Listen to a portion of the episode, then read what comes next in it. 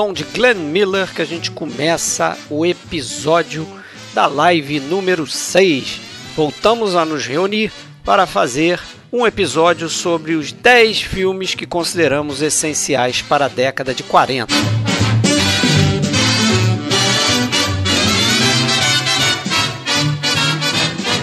Já que o assunto são os anos 40, vamos aí na introdução desse episódio de Chattanooga Choo Choo, tema interpretado pela Glenn Miller Band. Você que tem visto a nossa live no YouTube, sabe aqui como é que funciona. Cada participante aqui da live, somos seis, traz uma listinha de 10 filmes que considera essenciais na década de 40, no caso. Então a gente se reúne para contabilizar esses votos e chegar a uma lista final que a gente considera os 10 filmes essenciais da década de 40, segundo o podcast Filmes Clássicos.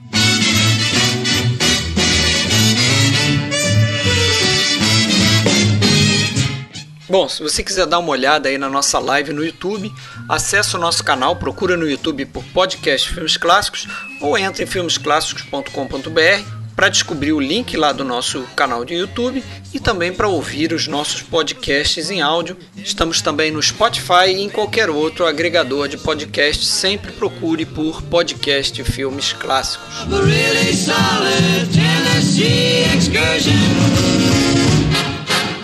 Pardon me, boy.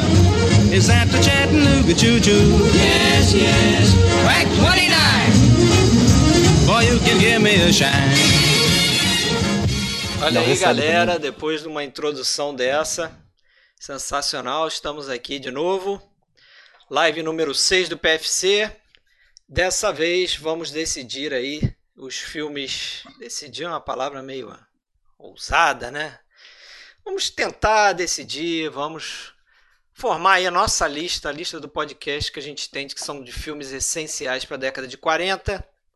E vocês já estão vendo aí os seis GIFs, atores e atrizes que fizeram fama aí na década de 40 dominada aí como estão os GIFs, na verdade, pelo cinema americano. E a gente tem uma italianinha lá que o Alexandre vai gostar lá, a senhora Ana Maiani, mas bem tranquilo isso aí, acho que todo mundo identificou. Então vamos liberar a galera aqui de uma vez. Dessa vez eu não vou errar. Cadê a cabeça do Alexandre? Alexandre está faltando a cabeça dele ali. Vamos lá. É isso aí, galera. Agora todo mundo aparecendo. Dessa vez eu não errei. Só o Alexandre que aí parece que caiu aí, ó. Não sei o que aconteceu com o Alexandre. Travou. Alguma coisa estranha ali. Vai, tá botando uma máscara, não sei. E caiu. A gente já entrou, mal entrou e o rapaz caiu. Vamos aproveitar aí que tivemos essa interrupção. Vamos voltar aí a dica da live. Vamos ver se o Alexandre consegue consegue voltar ao certame aí. Beleza? Mas de qualquer forma, sejam bem-vindos todos aí, Fábio, Rafael, Sérgio, William e Alexandre quando voltar, certo? Boa noite. Daqui, a, daqui a pouco a gente vai. Vejam a dica da live aí. Vamos ver como é que fica a parada.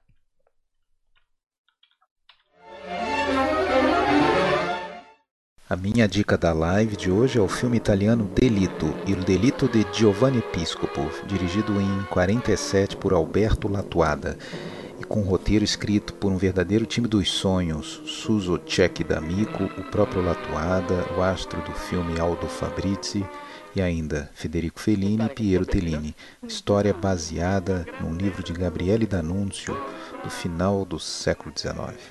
É uma daquelas tragédias de um homem ridículo que o cinema italiano tanto adora.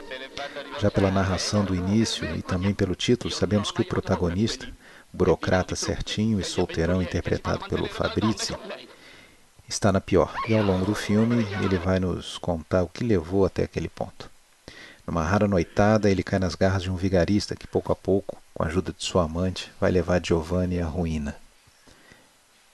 O filme faz parte de uma sequência de ótimos filmes dirigidos por Latuada, começando com O Bandido em 46, em seguida Sem Piedade, Moinho do Pó, todos com participação de Fellini no roteiro antes de deixá-lo co-dirigir Mulheres e Luzes em 50. É um ótimo filme, ainda não disponível em home video no Brasil, que só mostra quanto cinema bom ainda falta por aqui.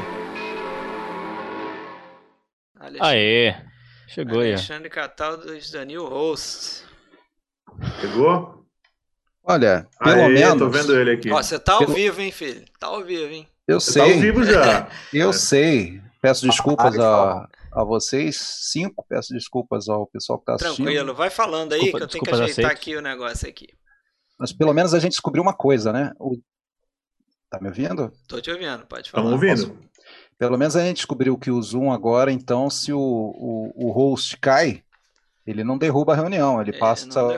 É, ele passou para o Fábio, né? Outra pessoa ser host. É. Pelo menos isso, né?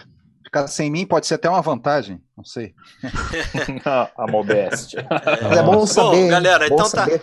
tá tudo acertado aí, ó. Tá tudo acertado. E aí, já acabaram? Voltamos. Já tem os 10 aí? Já, já escolheram? Você, nenhum que você selecionou foi para a lista final, infelizmente. Obrigado. Então tô saindo já. Tchau. Bom, vamos então aí pro, pro que interessa, né? Tá todo mundo aí com o nomezinho certinho. Eu, eu, eu consegui ver aqui que passou o clipe. O passou meu clipe. o clipe, isso. E é o filme. Já esqueci qual que era. El, de, El Delito. o Delito. Ah, o Delito. Delito. Isso. Bom filme, hein? Bom filme. Virtualmente desconhecido. Fiz é. aquela, aquela, aquele mergulho nos filmes do Latuada e tem muita coisa boa. É, está na linha de, de, Como eu falei ali, né? Começando no, de, no Bandido 46 e é, por que Latuada? Quando a gente fez lá o, os podcasts sobre Fellini, ele começa embaixo da, da asa do, do Latuada, né? Como roteirista dele e de outros também. Então, o problema é que, como vários outros filmes interessantes, a gente não tem ele em, em home video no Brasil, né? Então, cada um se vira. É isso aí. Vamos então lá para nossa telinha lá. Vamos começar essa bagaça aí.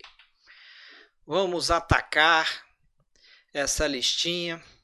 Como aconteceu da última vez, né, a gente pré-estabeleceu aqui uma sequência de participantes que vão trazer suas listas e cada um vai comentar aí trazer o foco para três filmes que a gente pré-selecionou aqui, mas também, né, claro, vai falar da, da lista de uma forma geral. Acho que hoje a gente está fazendo uma década só, tem espaço aí para a gente se alongar um pouco mais. Então vamos lá, Fábio. Fábio, tua lista está aí na tela. Vamos lá. Começou com o Fábio? Começou com o Fábio. Começou logo o peso pesado fora, aqui, cara. ó. A Bela e a Fera, assim, hoje não é o desenho, aí não, aí atenção, dá, né? é o Jean Cocteau, certo? Bela e a Fera, Felicidade não se compra. Boa Agora lembrança. seremos felizes. Lista ousada, lista ousada aí. Mas eu marquei aí, ó, asterisco aí nos três ali que eu tinha selecionado para você falar Olha um pouco. Cidadão Kane, é, Terceiro Homem e Roma Cidade Aberta, Alexandre não vai te agredir porque você vai falar do Roma. Eu separei para ele uns italianos ali. É, é vamos claro pro pessoal, né? Eu, per eu perguntei se tá bem com o Fred. Eu falei, ô Fred, tá. Isso aí foi de comum acordo. eu falar do Roma, tá tudo bem com o Alexandre, não vai ter nenhum tipo de estresse. Quem não sabem, o Alexandre não só o nosso expert aqui no Roma, mas é o cara que, inclusive, já andou pelos, por todas as locações do filme. Aí, vai vir uma coisa muito legal também. Algumas, é, algumas. Ele vai comentar também. Nada impede dele falar do Roma também. Eu tropecei, eu tropecei no, no corpo da Pina morta lá na, na via Raimundo Montecúcoli. Aí, 17. Alexandre voltou, já subiu para 30 e poucos aqui. Eu estava em 20, já subiu para 30 ah, e poucos. claro, né? Eu trago uma legião, né? Blumenau em peso aí na, na live do PFC. Tem o dois William... aqui ao vivo. Mas, Fábio, manda ver aí. É, eu tenho, tem três filmes nessa lista que eu tenho que eu quase certeza que, que, que não entram ali no final. É, o, o, filme do Cocteau, eu sou um apaixonado. Para mim, é um dos filmes Muito mais bom filme também. Que tem no cinema. Sensacional. Eu, sou, eu amo e eu consegui ver uma cópia em boa qualidade dele no ano passado, porque eu só tinha conseguido uma cópia bem ruim. É, o Minelli, assim, ó, eu estava contando pro pessoal antes, a minha lista não tem o Billy Wilder. Porque eu pensei, caramba, eu vou eu vou ter a chance de botar o Billy Wilder na semana que vem, né? Será? Até que eu comecei a fazer a lista da semana que vem e a coisa está feia. A coisa está feia. Porque eu, eu queria muito falar no. botar o nome do Minelli ali. Eu sou um fã do, do Vincent Minelli, acho que é um diretor que, que é muito pouco lembrado. E esse filme. Adoro ele também, cara. É um filme. É um filme que pertence a uma outra época, né? Não é um filme mais para hoje.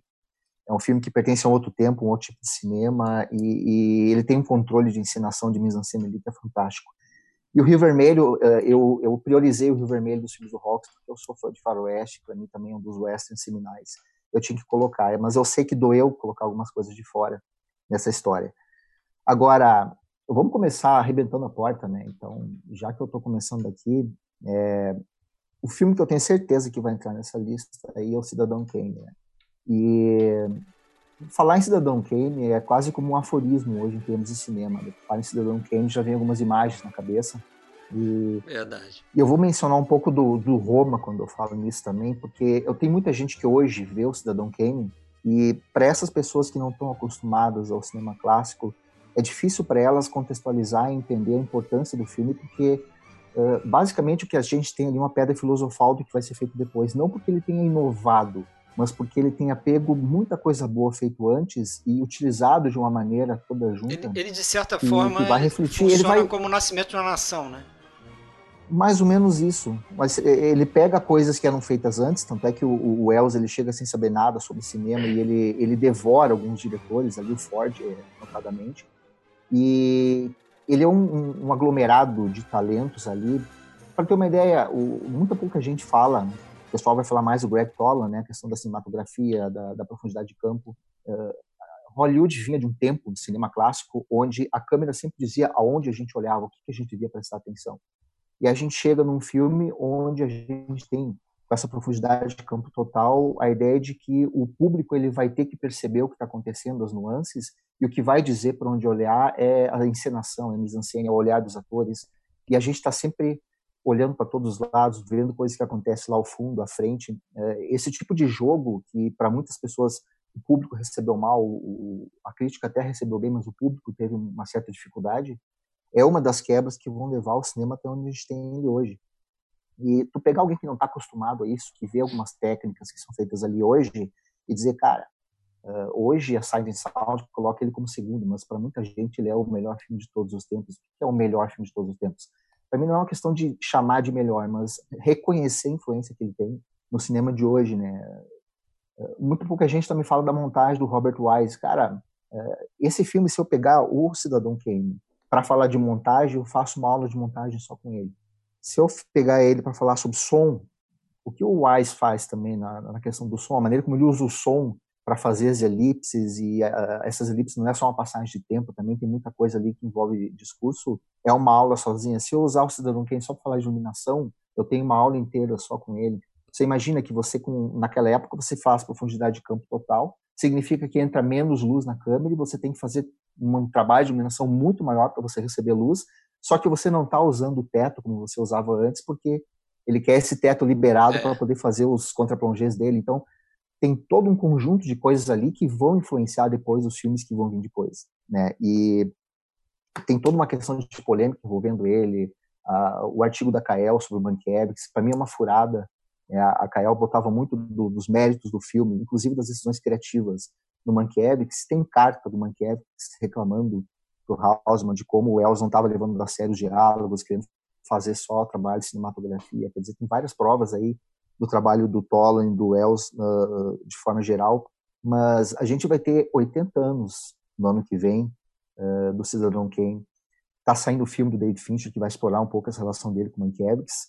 E 80 anos depois, a gente olha para o Cidadão Kane e a gente ainda vê ali coisas que diretores de hoje não conseguem emular da maneira como o Kane vai fazer naquela época. Então, acho que é difícil a gente pensar numa lista dos anos 40 sem pensar em colocar o, o Kane. Além do mérito, né, pessoal, de ter praticamente introduzido o Bernard Herrmann no mundo do cinema. É, então, cara que tem esse cara na, também, né? Na rádio CBS, ele traz o Herman também, então... É, se você passar pela lista do, do, do, dos técnicos que trabalharam nesse filme, né? Você citou o Robert Wise, você né? Citou o Greg Toland, Wise, o Bernard Herrmann é mais um deles. Wise, Toland, Mankiewicz, Herman, o Wells, uh, o pessoal da rádio, que são todos atores de rádio que depois eles vão fazer parte de outros filmes do Wells e estão muito bem também. E como e você, você falou aí de profundidade de campo, é, tem muito, só fazendo a conexão para outra live, né? Quando eu, quando eu falei do King Kong, né? que ele usa muito a tecnologia, entre aspas, ali desenvolvida no, no Kong, e utilizada no Kong, melhor dizendo, para fazer alguns planos ali é, que para a gente aparece só o efeito da profundidade de campo, né? Uhum. Mas que às vezes ele tem ali em alguns momentos é, que fazer a coisa em camadas ali, separar as imagens em camada para poder construir essa profundidade de campo, porque era algo que ele não conseguia atingir com a, com a iluminação da época e com as lentes da época, né? Então Sim. você tem às vezes ali, é, é, sem a gente perceber, uma, uma, um split screen ali, uma tela dividida com, com não, uma sobreposição ali de imagens, coisas que, ele, que, que o King Kong usou e que o Kane vai usar também, né? Muito interessante isso aí. Esse programa, aliás, vamos, vamos dar dica pro pessoal, quem não ouviu ainda o programa de vocês, tem, tem muito dessas discussões aí no, no é. programa que vocês já gravaram, né? Então, não tem muito que a gente falar do Kane que já não tenha sido falado, né? Isso. É, e aí a gente fala em questão de autoria, vamos seguir no Els. Uh, eu coloquei o Terceiro Homem na lista, tá? É, do Reed, que também é um filme que tem uma certa questão de autoria envolvida. O El chegou a dar declarações depois, dando a entender que ele tinha sido mais diretor de muitas sequências do que o próprio Reed. O Reed contestou, disse que não gostou muito disso. Aí o Els falou que o Harry Lime, que é o personagem dele, foi mais uma criação dele do que do roteiro. O Garren Green ficou pé da vida porque ele colocou alguma coisinha dele ali, mas o, o Harry Lime que está na tela é o personagem que o Green escreveu.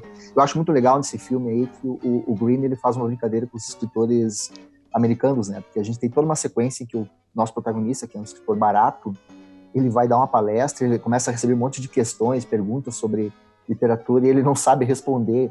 E vamos lembrar, o Graham Greene é um escritor britânico, né? Então ali me parece que ele também está um pouco cutucando os escritores é, americanos. Mas o, o, o Terceiro Homem é, é, é aquela coisa do, do, do, do, personagem que é jogado numa trama que é muito maior do que ele. Né? A gente tem um cenário de pós-guerra e eu acho muito interessante essa ambientação do filme numa Viena pós-guerra, dividida em quatro setores, com quatro pessoas, com quatro tipos de, de idiomas ali.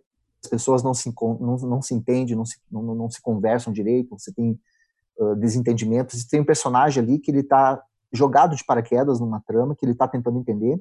E você tem ao longo do filme esse trabalho do Krasker, que é o, que é o diretor de fotografia, né, que ganhou para esse filme, que vai trabalhar muito aqueles ângulos oblíquos, inclinados.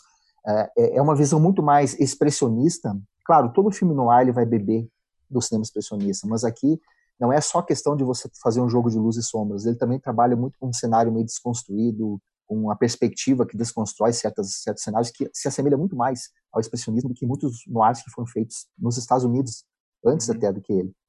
Eu gosto muito da cena aquela da, da, da roda gigante, porque ali, enquanto a gente tem sempre que a gente está com essa com esse personagem que é o, o Hollis, Hollis Martin, buscando saber mais sobre o que está acontecendo ali, a gente tem essa desconstrução de ângulo, e na roda gigante não, a gente tem uma conversa que o El jura que foi ele que dirigiu, né, e depois a gente vai ter todo um, uma discussão em torno disso, em, em, que você tem a roda gigante balançando para os dois lados, uh, que vai estabelecer essa relação conflituosa entre os dois, de quem está no poder, de quem está abaixo. Né? É. É, isso é, é, uma coisa muito genial. O, eu anotei uma frase do João Bernardo da Costa, tá?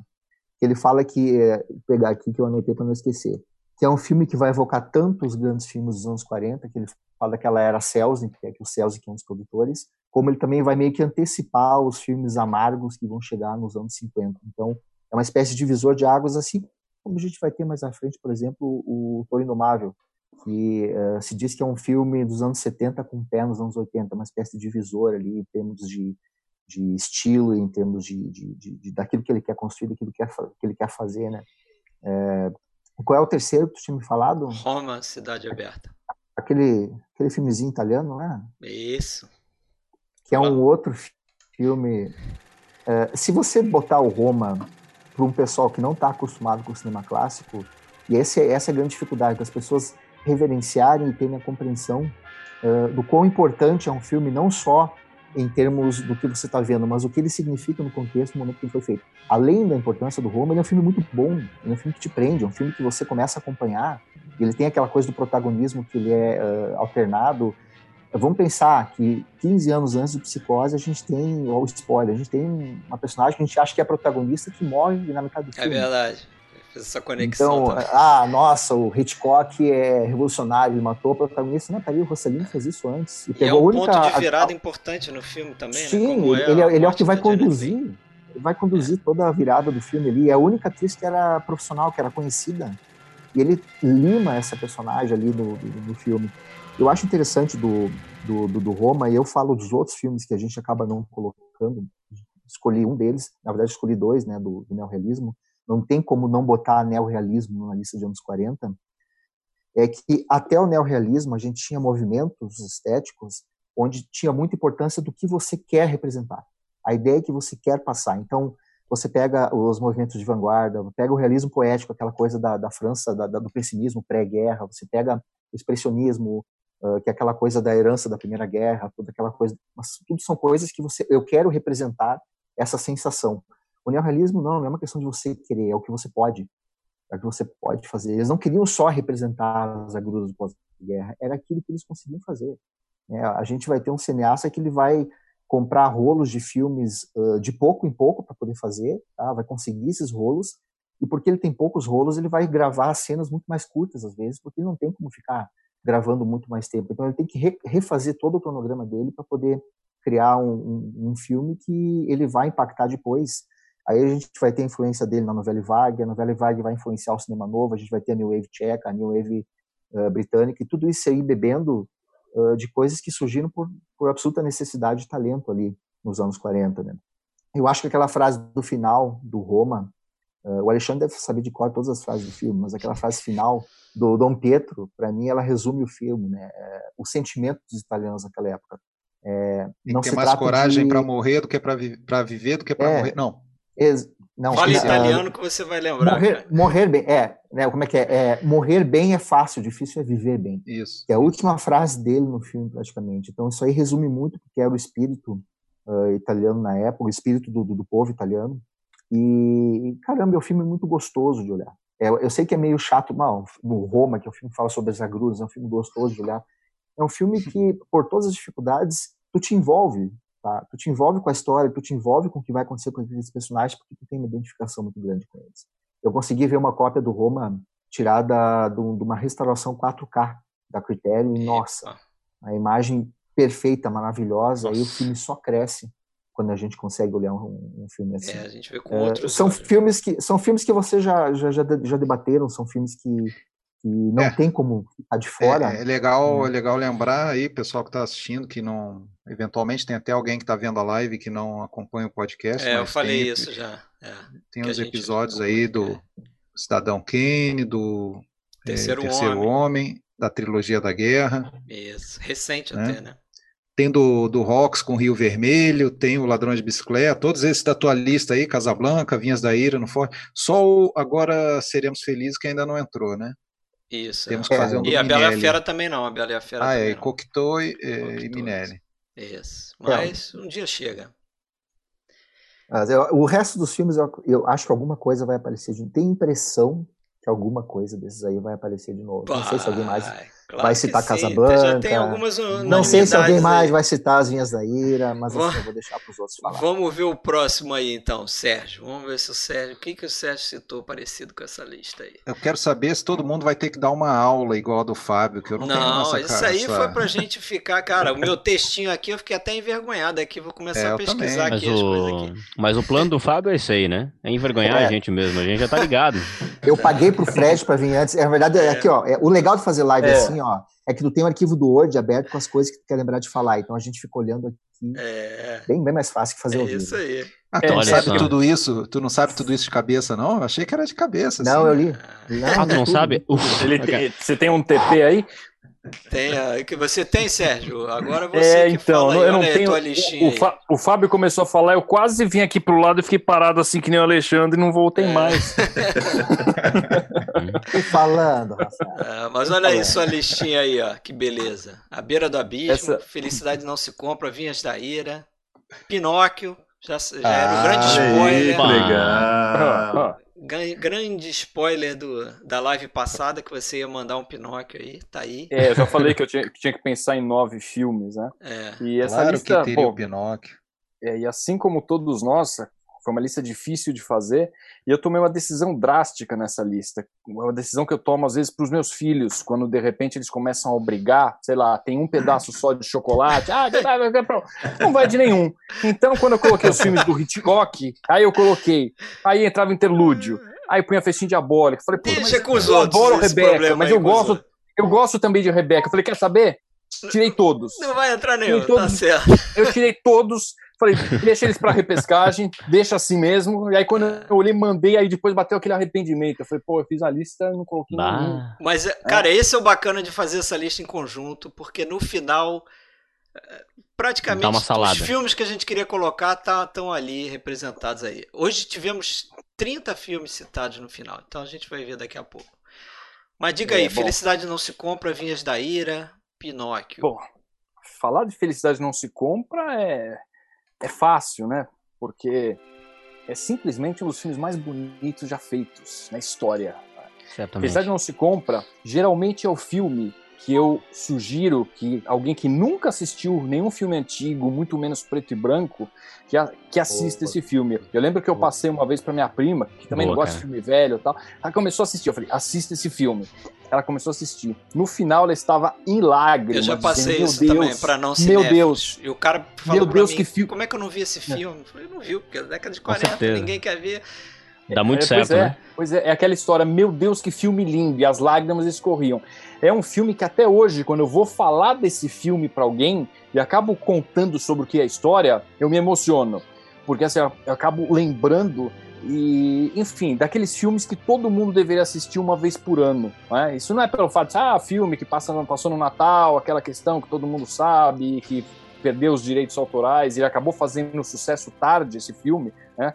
É, filme de 46, mas ele acabou por não terem sido renovados os direitos autorais de 74, as televisões começaram a passar a rodo e todo mundo acabou descobrindo a grande pérola que era esse filme.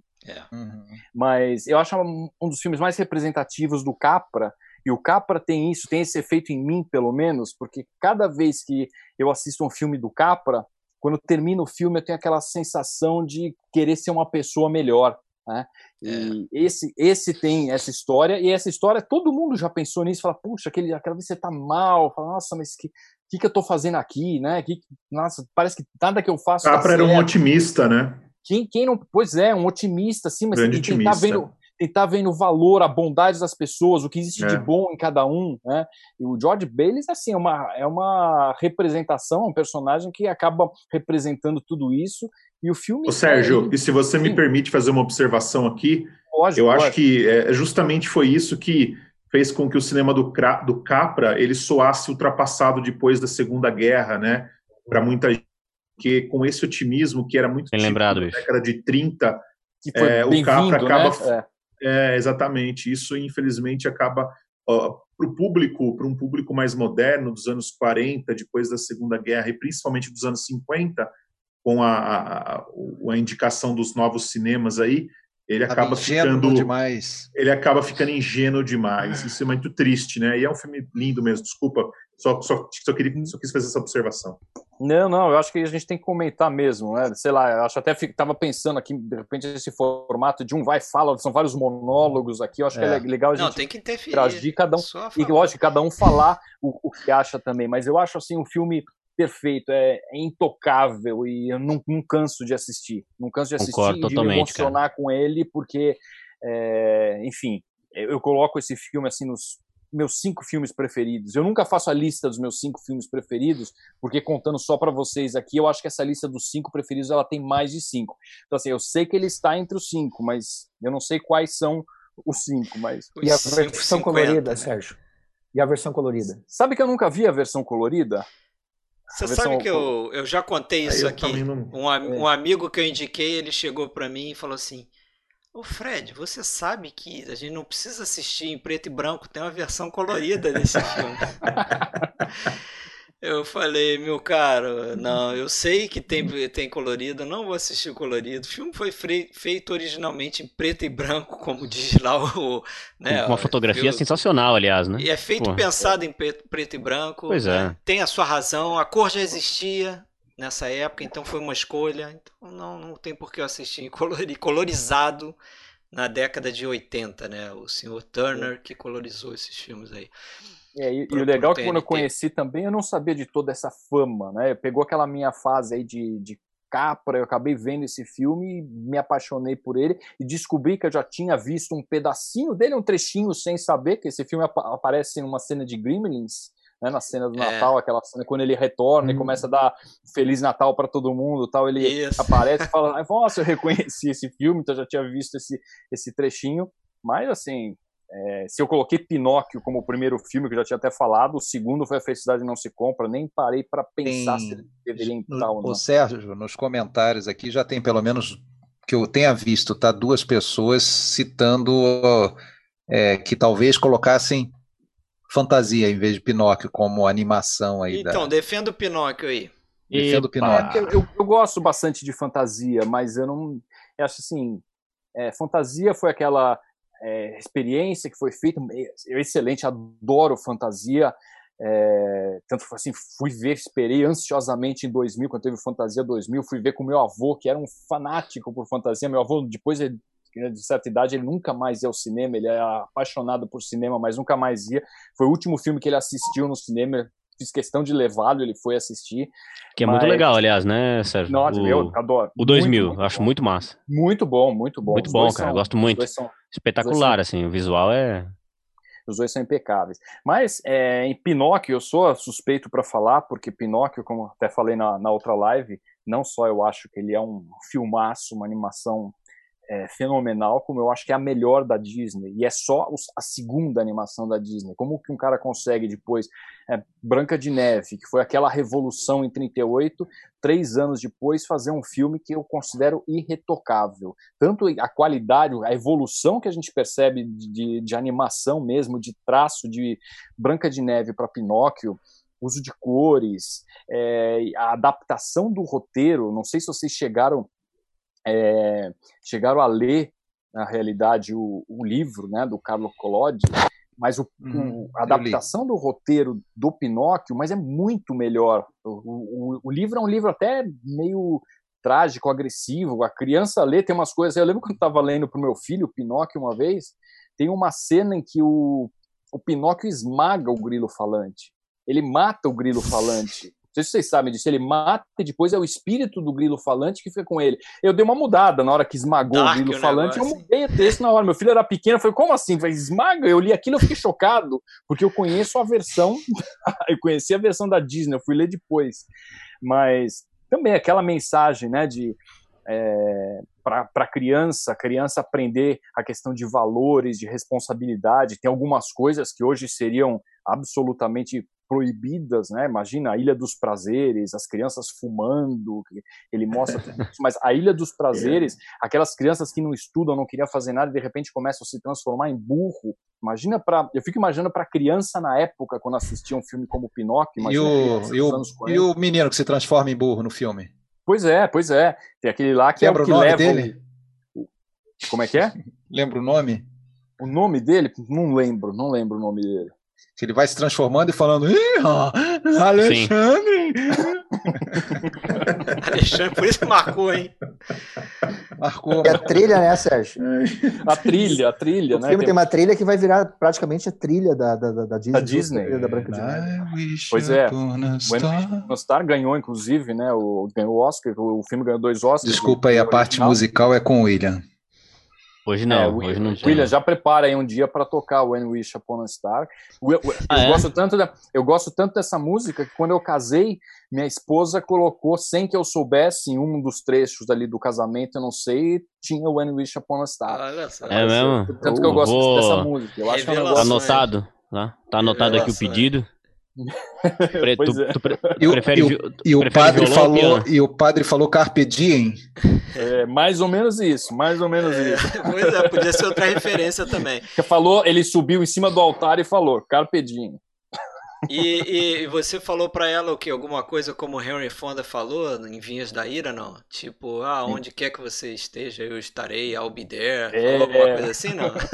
Mais ou menos assim. Essa é a deixa pro pessoal que tá assistindo. Isso. O Fred é o nosso diretor, né? E ele fica de olho ali no tempo de quem vai falar. Então ele dá umas deixas que assim, tá na hora de falar é, do outro filme. Tá vendo? Não ficar ficando bom. não sou jornalista, tempo, tá não, mas eu. É, é, eu, tô... eu, eu, eu, cara manja, cara manja. Então assim que funciona. Então, é muito sutil. É, mas falar. Mediador. É, né? eu, eu, eu, quase não percebi, Fred, que você quer que eu fale logo da, das vinhas daí. Mas também é outra covardia, né? Você falar de uma adaptação de um, de um livro de John Steinbeck, dirigido por John Ford, com fotografia do Greg Toland, protagonizado por Henry Fonda, poderia resultar num filme ruim? É, é difícil, né? Mas também as, as Vinhas da Ilha é aquele filme que é, é sempre. Ei, é sempre uma, uma porrada, né? Quando você assiste. Você começa a assistir, já começa aquela fotografia que você fica assim, vidrado, né? E a história vai te levando. Porque ele é um, ele é um tem uma coisa de road movie que eu adoro, né? quando você acompanha um grupo de pessoas que, que viaja para algum lugar com que objetivo for. E sem contar aquela, aquele retrato né, da, da pobreza extrema, aquelas pessoas ali vivendo em condições subhumanas, tentando, tentando sobreviver. A gente se acaba se apegando a todos aqueles personagens, né? É um filme que cada vez que eu vejo eu gosto mais dele, não tem não tem muito não tinha muito como deixar de fora as linhas da ira. Fica até curiosidade de saber se ela não entrou na lista de alguns de nós, né? Ah, e... não, teve gente tanto, que não né? lembrou dele, não. Será que tem? Só, só o Fred que sabe. Não, né? assim, ó. Ah, cara, foi, assim, ó. Não foi teve gente que não, lembrou. Isso, não foi unanimidade. Assim, ó, teve gente que lembrou mas optou por outros é, filmes. isso que eu ia falar. isso acontece. Tá na lista, não quer dizer que não lembrou. Não quer dizer sim, que não lembrou. Com certeza foi um forte concorrente. É, foi, não, foi. Vi, é, só uma coisa. Que, aliás, que... É, tá, vai lá, fala, Alexandre. É... Quer falar, William? Pode falar. Eu só ia falar fazer... comentários aqui. Eu ia fazer um breve comentário sobre esse filme, que eu acho que o... Ele é um daqueles filmes que tem uma, uma... Como é que eu vou dizer? O livro é bastante ideológico. E acho que o filme é tão sensacional que te faz entender aquele lado, assim. Eu acho que, por exemplo, um movimento como, sei lá, um MST da vida deveria comprar os direitos desse filme aí e usar esse filme para fazer propaganda, porque quando eu assisto esse filme até consigo comprar ideia, entendeu? quando esses caras falam, não. então, pô, acho que as linhas da ira é, pô, é, é queria, é sensacional. Queria só aproveitar aí a entre acabou os filmes do Sérgio agora? É, quer, vamos botar pode, o parcial. Pode falar, parece, parece, que, eu, parece que eu tenho aí. alguns segundos ainda, Alexandre. Aproveita que antes que o Fred corte a gente. Tréplica. Fala aí. 10 segundos, candidato. Não, só queria, como de praxe aí, agradecer o pessoal que está assistindo. Hoje tem apenas 30, né? Não sei que, que o pessoal não gosta dos filmes dos anos 40, será? O caiu antes. Ah, Eu não tá gosto certo. da gente, né? Mas agradecer o pessoal que está aí, que está comentando ele, João Veiga, Marcelo Cordeiro, Renato Teófilo, parceiro de live, Luísio Braglia, Eliezer, é, tá o Tony Vendramini. Deixa eu só fazer uma, uma referência que se perdeu lá no início. O Leonardo Frazão disse que viu o Hotel da Fusarca. Opa! E aí? Tu tá, tu tá catequizando gente aí. Ele comentou aí, mais. Aí. Foi o polêmico da vez, o Hotel da Fusarca. Tem gente nova aí que eu não, não lembro das outras lives. Bem lembrado, Fábio. Daniele Fernandes, olá, bem-vinda. A Luísio. Quem mais? O Marcos Bailosa, lá de Belém, né? Isso. Enfim, Fernando Lima. Pessoal, obrigado aí. Comentem, comentem aqui. Vamos, vamos ver como é que ficou a parcial então aí. Vamos lá. Parcial na tela. Ah, segundo, segundo votante aí, tranquilinho, né? Mas. Ah, só, e só comentando, o João Veiga escreveu que Pinóquio foi um fracasso na época, meio sombrio demais. Não foi só isso, pegou a questão, a época da guerra também, né? Então, ele acabou sendo prejudicado em termos de bilheteria. Alô. Teve esse, esse lado. Esse porém, né? É. Mas é Próximo. Aí, vários, vários empatados com dois aí. Como é... é que tá aí? Eu não, tô consegui... eu não consegui ver. É, pra mim a internet falhou vários... mais uma vez. Só agora aqui, ó. Vários Cadê? Tá na tela ali? Tá, agora tô é, vendo. tem então. vários. In... Tá tudo incerto ainda, né? É. Eu já mudei a tela aí, mas tá ali, tá totalmente certo, né? Fica aquele bolo ali do, é. dos dois. Dois, dois, dois, dois. Tem seis Isso. com dois, né? Isso. Volta, volta lá a lista, Fred. Você consegue mostrar a lista de Consigo. novo? O ranking? Vamos lá. Voltando Eu o rank perdi. aqui. Aí a gente, quando aí, voltar, vai volta pro Rafael. E é legal tá lá, um ver, né? Porque eu vi lá, com dois ali, ó. É. Pensando que terceiro, como. terceiro homem, a Bela Fera, eu cheguei a cogitar também. Quando Ah, tava nos anos 40, cheguei a cogitar, colocar, mas acabaram ficando de fora. Cabela e a Faz Fera parte. eu nem lembrei, cara. Mas reconheço que tem que ter o seu, seu espaço aí. O terceiro homem chegou a passar pela minha lista também. Eu nem lembro, francamente, se ele terminou na lista. Eu acho que não. A beira do abismo saiu porque eu queria botar o Rio Vermelho, aí é pessoal. É. É, aí vocês que acabam escolhendo um do Hard Rocks aí também, né? Eu... É o. Vamos lá. Vamos lá então para a listinha vai ser do, boa. do Vamos em Rafael. frente. Rafael. Rafael. Rafael. será esse Rafael, filme aí que você não Beira do reconheceu? Abismo. Casablanca, Cidadão Kane. Contrastes Humanos. Hum, boa. Hum, bom Sullivan, também. Boa, era esse? Boa lembrança. Não, É, pra mim não apareceu calma, aqui ainda, tá? Contrastes Tô, tô Humanos, esperando é. Vai atualizar aí. Humanos, Ladrões de Bicicleta. Agora apareceu. Agora que vem ele, o pior dos pecados. Pior dos pecados. Né? Esse é aquele britânico do É, É. Brighton Rock, eu Com conheço o ele pelo Brighton Rock. Richard Attenborough? Exatamente. Exatamente. É por isso Uhum. que me confundiu. Eu falei, o pior dos pecados, eu não vi esse filme. Aí depois É, você me lembrou, né, Rafael? Tem outro nome aí, Rincão. É, Como que ele é- no Brasil ele é conhecido como Isso. também conhecido como Rincão de Tormentas e foi com esse Rincão título que ele foi lançado na caixa número 9, filme noir da Versátil. Que beleza. Mas você lembrou aí do Visconde, né? Obsessão. É. Lembrou do Azul, Pai e Filha, Paixão dos Fortes. Relíquia Ótima lista, hein? Porra. Ótima lista. Mas escolhi aí três molezinhas, né? Fora o pior dos pecados. Você fez, Eu você me escolhi- colocou no fogo aí, Eu né? botei o Casablanca, que eu sei que você quase não gosta. A Beira do Nossa, Abismo, eu acho que você gosta também. Adoro esse filme. Pra mim é um dos meus preferidos no ar. A Beira do Exato. Abismo. Mas manda ver aí. Diga lá. Então, vou começar aqui, Fred, só dando um, um geral na- nos anos 40 na lista. Eu tentei também contemplar o neorrealismo, como outros colegas aqui, só que é, eu gosto do Roma Cidade Aberta, só que não é o meu neorrealista favorito. E eu dei espaço aí para dois, né? O Ladrões de Bicicleta e o Obsessão, que é um filme que eu sou apaixonado.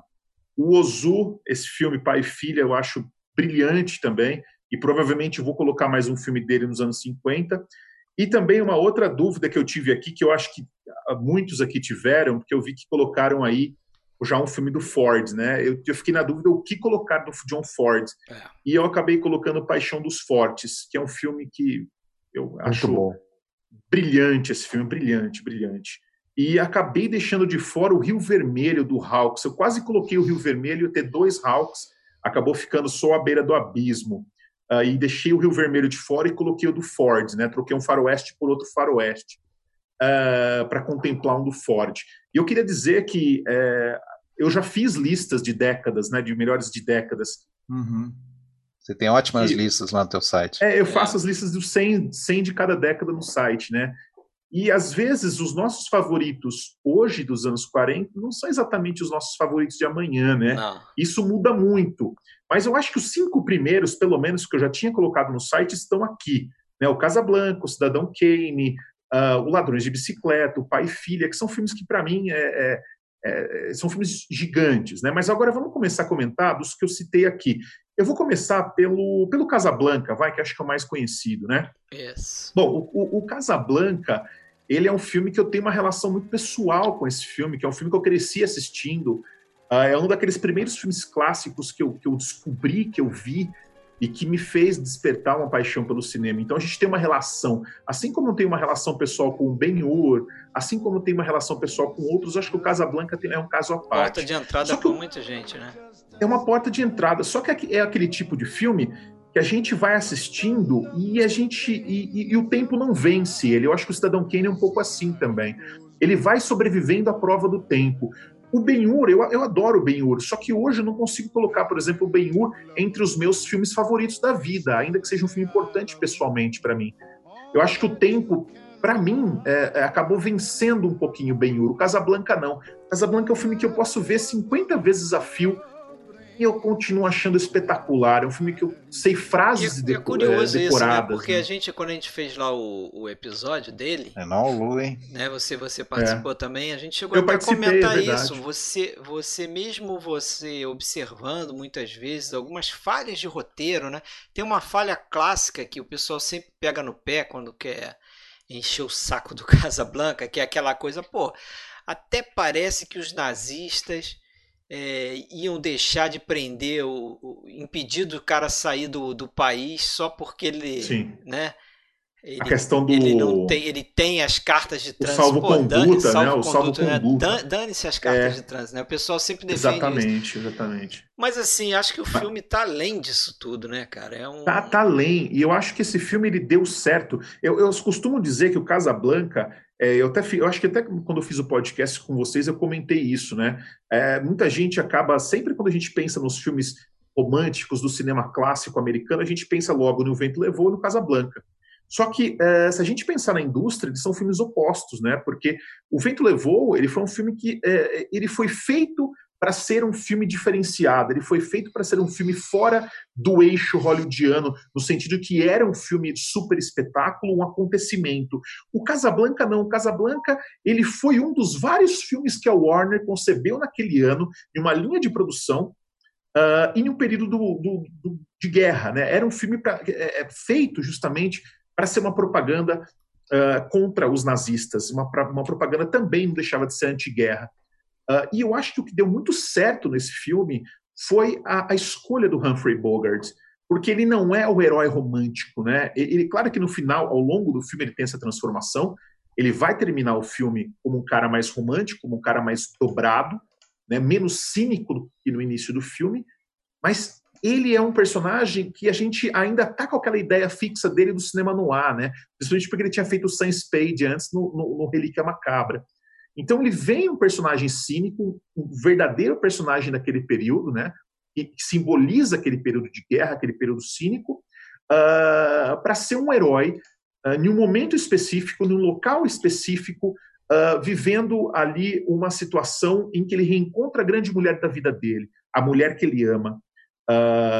e é brilhante como o filme constrói essa relação, como ele utiliza os flashbacks, né? Eu gosto muito dessa utilização do, do, do retorno ao passado. O filme tem esse constante retorno. Eu, me marca muito aquela cena, entre várias que me marcam, né? Mas aquela cena da estação de trem é uma cena que me marca demais, né? Quando o Bogart ele joga a carta fora, ele, ele descobre que a, a não vai embora com ele no trem, uh, e depois novamente ela não vai embora com ele, né? Porque ele entende que a luta pela guerra é maior do que a luta, do que o amor dele por, por aquela mulher, do que por aquela mulher. Então é que é melhor que ela vá embora com o personagem uh, do Paul Reinhardt. Né? E é um filme que tem uh, uma constelação, não vou nem falar um grupo né, de coadjuvantes, é uma constelação de coadjuvantes geniais. Né? Você tem uh, o Peter Lorre, que tem uma participação relativamente pequena, mas é um gigante de um ator. Você tem uh, o Sidney Greenstreet, e você tem, claro, o Claude Rains fazendo o, o, o policial, o chefe de polícia, o Conrad Veidt, né, que é o ator que começou lá atrás uh, fazendo filmes no expressionismo alemão, e aqui o Caligari, né, ele fez, e aqui fazendo o chefe nazista. É aquele típico filme que ele tinha tudo para ser mais um filme da Warner, mais um filme de estúdio, mas hoje ele consegue, ele se, eu acho que ele se desloca daí.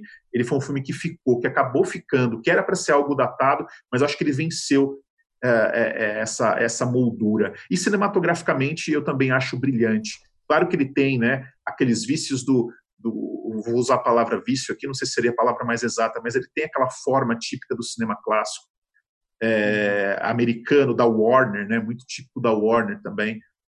Uh, mas eu acho que é um filme que, em que tudo ali, eu acho que deu muito certo. Eu acho que é por isso que o Casablanca ainda é um filme genial. E o roteiro também, né, é, é, é, é genial. Então, é, é difícil, eu, eu tenho uma dificuldade para achar um defeito nesse filme. Aí o Fred agora vai falar assim, e tem o Bogart, que também está em A Beira do Abismo. Isso, pronto, já que ele falou no Bogart, que está em A Poxa, Beira do Abismo. E, e, eu gosto muito porque o Bogart, é, se eu tivesse que dizer o meu ator favorito do cinema clássico, provavelmente seria o Bogart, né? É, um, Today. Marcou é, muito os anos 40, né, também, né? Marca muito os anos 40. É um ator que demorou para fazer sucesso, né? Um cara que foi fazer sucesso quando já estava ali já com uma idade já até um pouco avançada, 40, né? 42. 42 anos, né? Sempre nos anos 30 fazendo coadjuvantes, demorou para emplacar e se tornou depois um astro. Uh, a beira do abismo. Esse filme, ele também é curioso, né? Porque você tem aqui aquele trio, né? Hawks, Bacal uh, e Bogart. Eu acho que a minha internet deve estar falhando aí para vocês. Vocês estão me acompanhando, um gente? Falhou tá um pouquinho, né? É, veio um recado aqui na tela para mim. Vamos continuar então. É, o Bogart, a Bacal e o Hawks já haviam feito um filme genial também antes, né? Que é Uma Noite na Martinica. E depois eles vão repetir aqui uh, essa parceria com o filme uh, A Beira do Abismo. O A Beira do Abismo é um filme baseado na uh, The, Big, uh, The Big Sleep, né? baseado na, na, obra do Raymond Chandler. E muita gente, tem até uma história engraçada, né? Uh, acompanhando aí a realização desse filme, tinha, muita gente tinha até uma dificuldade, e se eu não estou enganado, até o Hawks não, não, soube explicar muito bem isso no set de filmagem. a própria história do filme, muita gente acha, acha, ainda acha até hoje, o filme muito complexo, a história é muito complexa, né? É, realmente, quantas pessoas morreram no filme? Chega uma hora que você tem uma dúvida sobre isso, né? E uh, o Roger Ebert até destaca isso na crítica que ele faz aqui, uh, em relação ao A Beira do Abismo, que ele diz que perguntaram isso no set de filmagem para o Howard Hawks, né? O Hawks, quantas pessoas morreram uh, exatamente nessa história? Duas ou três? E o Hawks teve uma dificuldade até para responder, porque até ele já não estava mais entendendo muito bem o, o, o, o, rumo daquela trama, né? Uh, e, mas eu é acho que o essencial a dificuldade filme... ali é o seguinte, é que morrem personagens que a gente nem vê. Que a gente aparece. não vê, exatamente. Não aparece. Não aparece. Ele fala, ah, fulano morreu, não sei o que, você matou Thursby. Que, que porra de Thursby? Esse você não viu, só falaram. E aí você meio que se não é perde é ali. Exatamente, e, e, veja só, Por né? isso que o Bogas é. fica só na, coçando a orelha, assim. Porque... É, e o roteiro foi escrito a três mãos, né? Você tem ali, entre os roteiristas, você tem o William Faulkner, né? Ninguém é. menos que o Faulkner adaptando um livro do Chandler, uh, que chama-se Killer in the Rain, o nome do livro, né? E uh, o Howard Hawks, é, que já era um diretor muito experiente, né? Já tinha uma carreira muito consolidada no cinema americano, ele vai fazer esse filme no ar, que eu acho que é um dos grandes filmes no ar dos anos 40, para a gente colocar aí do lado do Falcão Maltese, do Houston, né? E também, claro, do Pacto de Sangue do Billy Wilder, que eu acabei não colocando na minha lista aqui. Mas é, eu acho que, voltando à questão do roteiro, eu acho que essa suposta complexidade de você ter uma dificuldade de, de, de acompanhar ou de entender tudo que está acontecendo nessa trama policial, eu acho que não é o ponto mais importante aqui, né? O, o, grande ponto, o grande achado do filme é o próprio clima que o Hawks consegue criar. Eu acho que isso passa, atropela tudo aí, né? E essa conexão perfeita entre o Bogart e a Bacal nesse filme. E a gente sabe que tem aquela história também de que o próprio Hawks ficou com ciúmes da relação dos dois, tal. Esses filmes aí, que o próprio Hawks teria sentido uma espécie de paixonite pela Bacal, porque ele foi meio que um cara já, que aí a... normal, normal. Já tinha superado, né? Nessa altura ele já, tinha superado. Ele, é, eles já, já tinham casado, inclusive, em 45. Sim, sim. Eu tinha superado. a, a, Mas teve, a, teve esse ciúme aí no passado. Né? Ciúme né? foi lá no Martinica, né? No, no Martinica, exatamente. Ah, e, enfim, é um filme que também é, é, eu acho é, fascinante. Aquele filme que a gente se prende com vários pequenos achados, né? Com várias sacadas geniais. A personagem da Lauren Bacall, uma personagem muito dúbia, né? O Bogart perfeito como o Marlowe, né? O Philip Marlowe, e depois também que foi interpretado por outros atores esse personagem também, inclusive nos anos 70, no filme do Robert Altman, né? É, fazendo um Marlowe totalmente diferente do que a gente estava acostumado, né? Uh, e nos anos 40, eu acho que é, o Bogart é o ator mais lembrado pelo, por esse personagem aqui. Uh, também uma escolha perfeita nesse papel. E por esse, fim, esse vamos... é um só esse é, esse é um filme pouco palatável, né, para não iniciados, né? Exatamente. Porque aquela é, sensação e até a gente quando está assistindo, compra, se você é, mandar né, se for, a pessoa vai Pois é, porque se até a gente quando está assistindo, se você não tem assim a, a história já decorada, já viu inúmeras vezes, você precisa ficar sempre atento, porque não só, ah. não só a trama é complicada, como tem muita fala, tem muita informação Muito. no que os personagens estão é. falando, e se você der um espirro, você descuidar, perder uma coisa, de repente aparece um personagem que é mencionado, você não sabe o que está acontecendo. É. Então é um, é um filme difícil, né? É, essa questão, o, o, o Sérgio, que eu, que, eu, que eu, comentei até, né?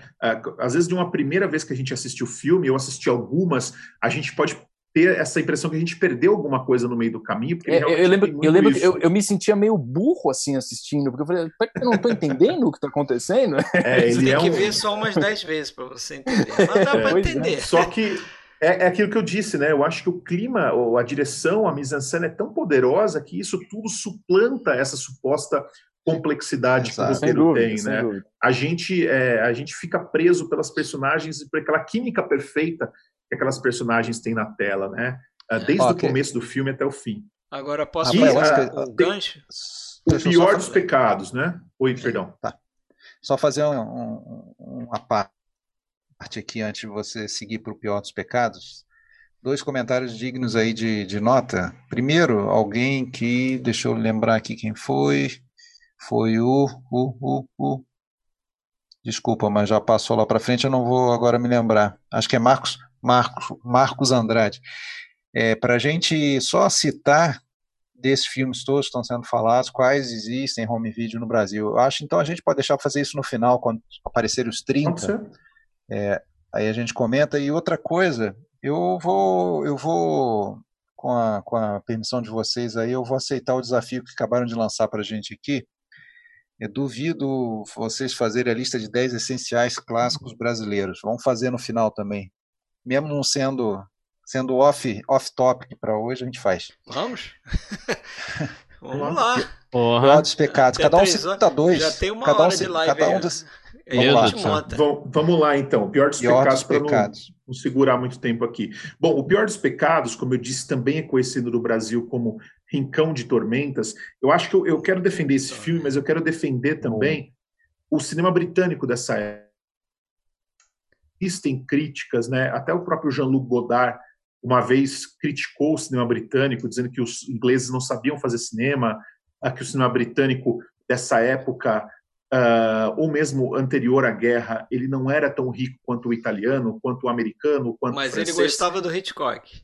Mas ele gostava do Hitchcock, exatamente. Em inglês não fazer uh, tá Mas o próprio, essa... o próprio Truffaut, né, quando foi entrevistar o Hitchcock, ele falou, né, que falou que gostava do período do, do Hitchcock na Inglaterra, mas ele falou de uma maneira mais sutil, ele falou, mas a Inglaterra parece que tem algo anticinematográfico, né? Na conversa com o Hitchcock ele fala isso, dessa fase do, do Hitchcock. Hein? Sim. Então, Esses clichês, né, essas ideias formadas vão caindo por terra com o tempo, né? Com certeza, bicho. Exatamente. É, essa, esse momento do cinema britânico, né, nos anos 40, uh, ah, o Fábio até já falou aqui do Terceiro Homem, né? Vamos lembrar que o, Graham Greene também é o escritor do Rincão de Tormentas, né, do Pior dos Pecados. O, Graham Greene ele é o roteirista desse filme. Uh, e depois ele fez, né? Depois ele escreveu o Terceiro Homem também. E ele também tem esse clima pós-guerra, né? Esse clima desse mundo um pouco dividido, desse mundo do banditismo, Uh, e tem esse grande personagem é, que, é, que é o Pink Brown, né, que é o personagem do Richard, Richard Attenborough. Uh, e eu acho esse personagem uma, uma baita sacada, porque ele não é aquele típico vilão do cinema noir, né? Ele não é um cara. Uh, ele é muito malvado, ele é, mas a forma dele, né? Quando a gente vê o, o Richard Attenborough, que ele era muito novo, novo na, na, época que ele fez esse filme, não é um cara que de, de primeiro ponto de, de partida ele nos assusta, ele né? Ele não intimida, tem aquele né? típico, ele não intimida. Mas ao longo do filme a gente percebe que aquele cara é um psicopata, é um né? Aquele cara é um maluco, sádico. E aí a gente vê a grandeza do personagem e o próprio nome dele, Pink, né? Você fala, meu, você não dá nada pelo cara, né? E ele é um, um sádico, é um meio que um matador de aluguel. Uh, nesse filme e, e, é assustador, né? Eu quando vi esse filme fiquei de boca aberta de um diretor que eu pouco conhecia chamado John Bolton, Uh, o filme foi feito em 47 e o filme tem características visuais que, inclusive, apesar de não ser uma comédia, né, ele é um filme no ar, no ar britânico, digamos assim, ele, ele tem características visuais da chamada comédia Ealing dessa época, né? Que Sim. também tem filmes geniais do cinema britânico, da comédia Ealing, desse momento e que depois, lá nos anos 50, vai desembocar no The Late Killers, enfim. Uh, mas é, uh, sem dúvida, um filme riquíssimo e foi uma descoberta. Eu já tinha visto esse filme antes de a Versátil lançar e eu fiquei muito feliz quando a Versátil colocou na caixa do, dos, filmes, dos filmes noir, né, no... Sim. Aqui, Acho que na 9 né, ali, né? Na 9. É o filme de capa, inclusive, de destaque da, da do Isso. filme noir número 9 eu fiquei assim deslumbrado, né, quando a Versátil fez isso. E inclusive uma dica também aqui, tem um remake desse filme que é com uh, é recente, tem uma coisa que de 5, 6 anos que saiu um remake. Eu confesso que eu não vi o remake. Eu gostei tanto do original que eu fiquei com medo de ver o remake. Uh, mas Normal, o né? remake né? é o remake chama-se uh, o pior dos pecados, né? É não Rincão de Tormentas. Então quem for procurar, quem for pesquisar, pela Versátil saiu como Rincão de Tormentas. Então pode ter essa diferença de título. Uh, e o título original é Brighton Rock, Brighton que é o nome Rock. da cidade onde o filme é ambientado. E isso é importante também, né? Essa, cria essa criação da ambientação, da importância da cidade, na toda a trama que se desenvolve. E sem dar spoiler aqui, o final desse filme é uma das coisas mais geniais que eu já assisti. Uhum. Quando tem a, a, situação do disco de vinil, né? Eu não vou contar aqui o que é, quem for assistir, um... preste atenção na situação que é brilhante. Tem um outro, eu gosto muito desse filme, mas tem um outro filme de 47 britânico também que eu gosto muito, talvez até um pouco mais, que é o do Carol Reed lá, o Condenado. Maravilhoso também. Odd Man Out com, com James com Mason. James Mason. Uma série. Nossa, belíssimo. Assim, nesse, belíssimo. acho que nesse período ali, anos 40, já é incontestável. Assim, Sim, incontestável. O, o, cinema britânico. Se o cara quiser falar do antes da guerra, tudo bem, mas eu também vou discordar, porque já tinha um e, filme. E se do... eu não estou enganado, desse mesmo ano, também do Carol Reed, tem o, o Ídolo Caído, né? O Ídolo Caído é 48, eu acho. É 48, é 48. É, é, é depois. Mas são, é Pô, muito bom também. Mas já no final dos anos 30, aqueles filmes do. do, do, é, do com, com David Lean como editor, né, do pro Paul and Pressburger do é, nesse momento apenas o Michael Powell, né, como ah, aquele do Um Avião Não Regressou. Um Avião Não é, Regressou. É que aí já é começa dos anos Paralelo 40, 49, né, 41. Alexandre? Isso. Aí já é começo dos anos 40 já. É. Então, é. Mas, mas esse período é o período mais rico do, do Powell Pressburger, né? É, é, no, no, segunda metade dos anos 40, não, primeira metade também, você tem o, o, Coronel Blimp, depois você vai ter Narciso Negro, Sapatinhos Vermelhos, uh, Neste Mundo no Outro, enfim, o cinema britânico Sim. nesse momento eu acho muito bom. Muito bom. Narciso Negro quase eu lembrado aí, ó, vou botar aqui. Cara, eu adoro esses dois Narciso filmes aí, cara. Negro Na é tela aí, ó. Narciso oh. Negro foi o Alexandre que me passou, quase botei. Valeu, Alexandre. Eu assisti três Narciso Negro por causa do, fotos, do Alexandre e do Fred também. É, ó, então tá. É lindíssimo, lindíssimo. Mas nesse, nesse mundo e no outro e Coronel Blimp são filmes que eu adoro, cara. Este mundo no outro é, é maravilhoso. Belíssimo, cara, belíssimo filme. e o Coronel Blimp eu acho sensacional também, cara. Casa Blanca, então depois de três ladrões de bicicleta, tudo empatado aí, cara. Exatamente. Com três, aladro, aladro. Dois, dois e um monte de um aí. Esse é sucesso. Já, já, viu que vai ter a galera ali ficando de fora ali, né? já estão distanciando. Epa. E já tem o esquadrão ali dos o pessoal já, já disseram aqui para mim que eu tô. A gente tá quebrando as pernas do Gustavo Lima hoje, hein? Ah. Tinha live do Gustavo Lima. Derrubamos o ah, Gustavo Lima. Pelo contrário, a gente só tem. tem o povo tá caindo aí, o público tá caindo. eu acho que o. Acho que o Gustavo Lima pode dar um desconto pra gente, né, cara? Pô, acho que não. Vamos, vamos fazer pode. um breakzinho rapidinho aí, só pra tomar água. Bora. E... Depois, depois você vai mostrar mais uma versão do Marlow mais uma versão isso. do Marlon, é isso aí, bem lembrado. Ah, Raymond Chandler, verdade. em dose dupla aqui, em minha dica, tem a ver com Raymond Chandler. Então, e um Marlowe que veio antes do, do Marlowe do, do Humphrey Bogart. Vamos, como o Alexandre deu spoiler aí, falar de, de Philip Marlowe, já que a década aí dominada pelos americanos, dominada por filme noir, minha dica da live hoje é filme noir. Mais um filme no ar na cabeça aí, tenho certeza que todo mundo viu, hein? Não me decepciona, hein? Por Murder favor. My Sweet. Isso, olha lá, matou a charada aí. Murder My Complexo Sweet. também, complexo. Olá pessoal, Fred chegando com a dica da live e como estamos nos anos 40, hoje eu trago um dos ótimos filmes de um dos subgêneros mais importantes do período, o filme noir.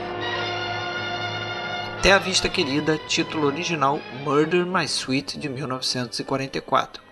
O título em português pode afugentar os desavisados, mas quem já conferiu o filme de Edward Dmytryk sabe que está diante de um dos longas mais criativos do subgênero, com uma famosa sequência de pesadelo induzido por drogas que até hoje impressiona pela qualidade das imagens criadas. A escolha para o papel de Philip Marlowe foi usada, afinal Dick Powell até então era famoso por atuar em comédias musicais e antes de Humphrey Bogart eternizar o personagem em A Beira do Abismo, o cantor mostra talento como detetive durão e irônico.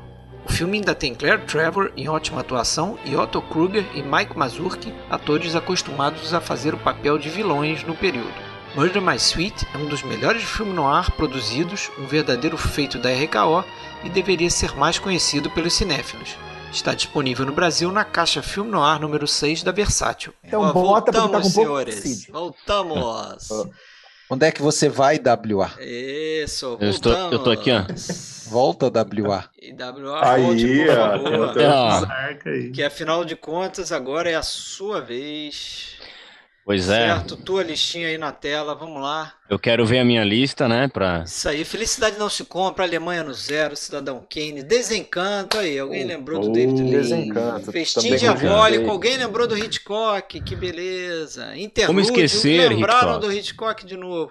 Ladrões Pois de é. Bicicleta, olha aí a unanimidade pintando, hein? O Grande Ditador, Relíquia Macabra e Ser ou Não Ser. O primeiro que citou Relíquia Macabra aqui, olha só. Pois é. Só e- depois, só depois do, do Não, já É. tinha antes. Alguém Não, eu citei antes. o Rayleigh, eu Você citei o que é uma causa. Citou? citei. É, o, Ah, o tá. Relíquia Eu citei, Macabra certeza. entrou assim, né? Porque, porra, Nas últimas. esse diretor aí tem umas coisas incríveis nessa época. Putz, Tom e- Houston. é, foda, eu né? tive que fazer essa escolha cara? de Sofia aí também. Aí eu botei esse, cara, que é um filme que eu acho sensacional e tal. Mas nem é o filme que eu tenho que falar, né? Já tô me. Mas enfim, Qual? só fazendo um, apanhado aí, teve um monte de coisa, obviamente, que ficou de fora. É, Coloquei esses Hitchcock aí, porque eu acho que tem que colocar. Hitchcock é sensacional, Hitchcock é o cara. Quando eu crescer, quero ser que nem ele. Fala aí interlúdio aí então. Interlúdio. Interlúdio, porra, acho que é de todos os filmes do Hitchcock, de todos mesmo, da filmografia inteira dele, acho que é o filme mais emocional do Hitchcock, né? É o filme que mais.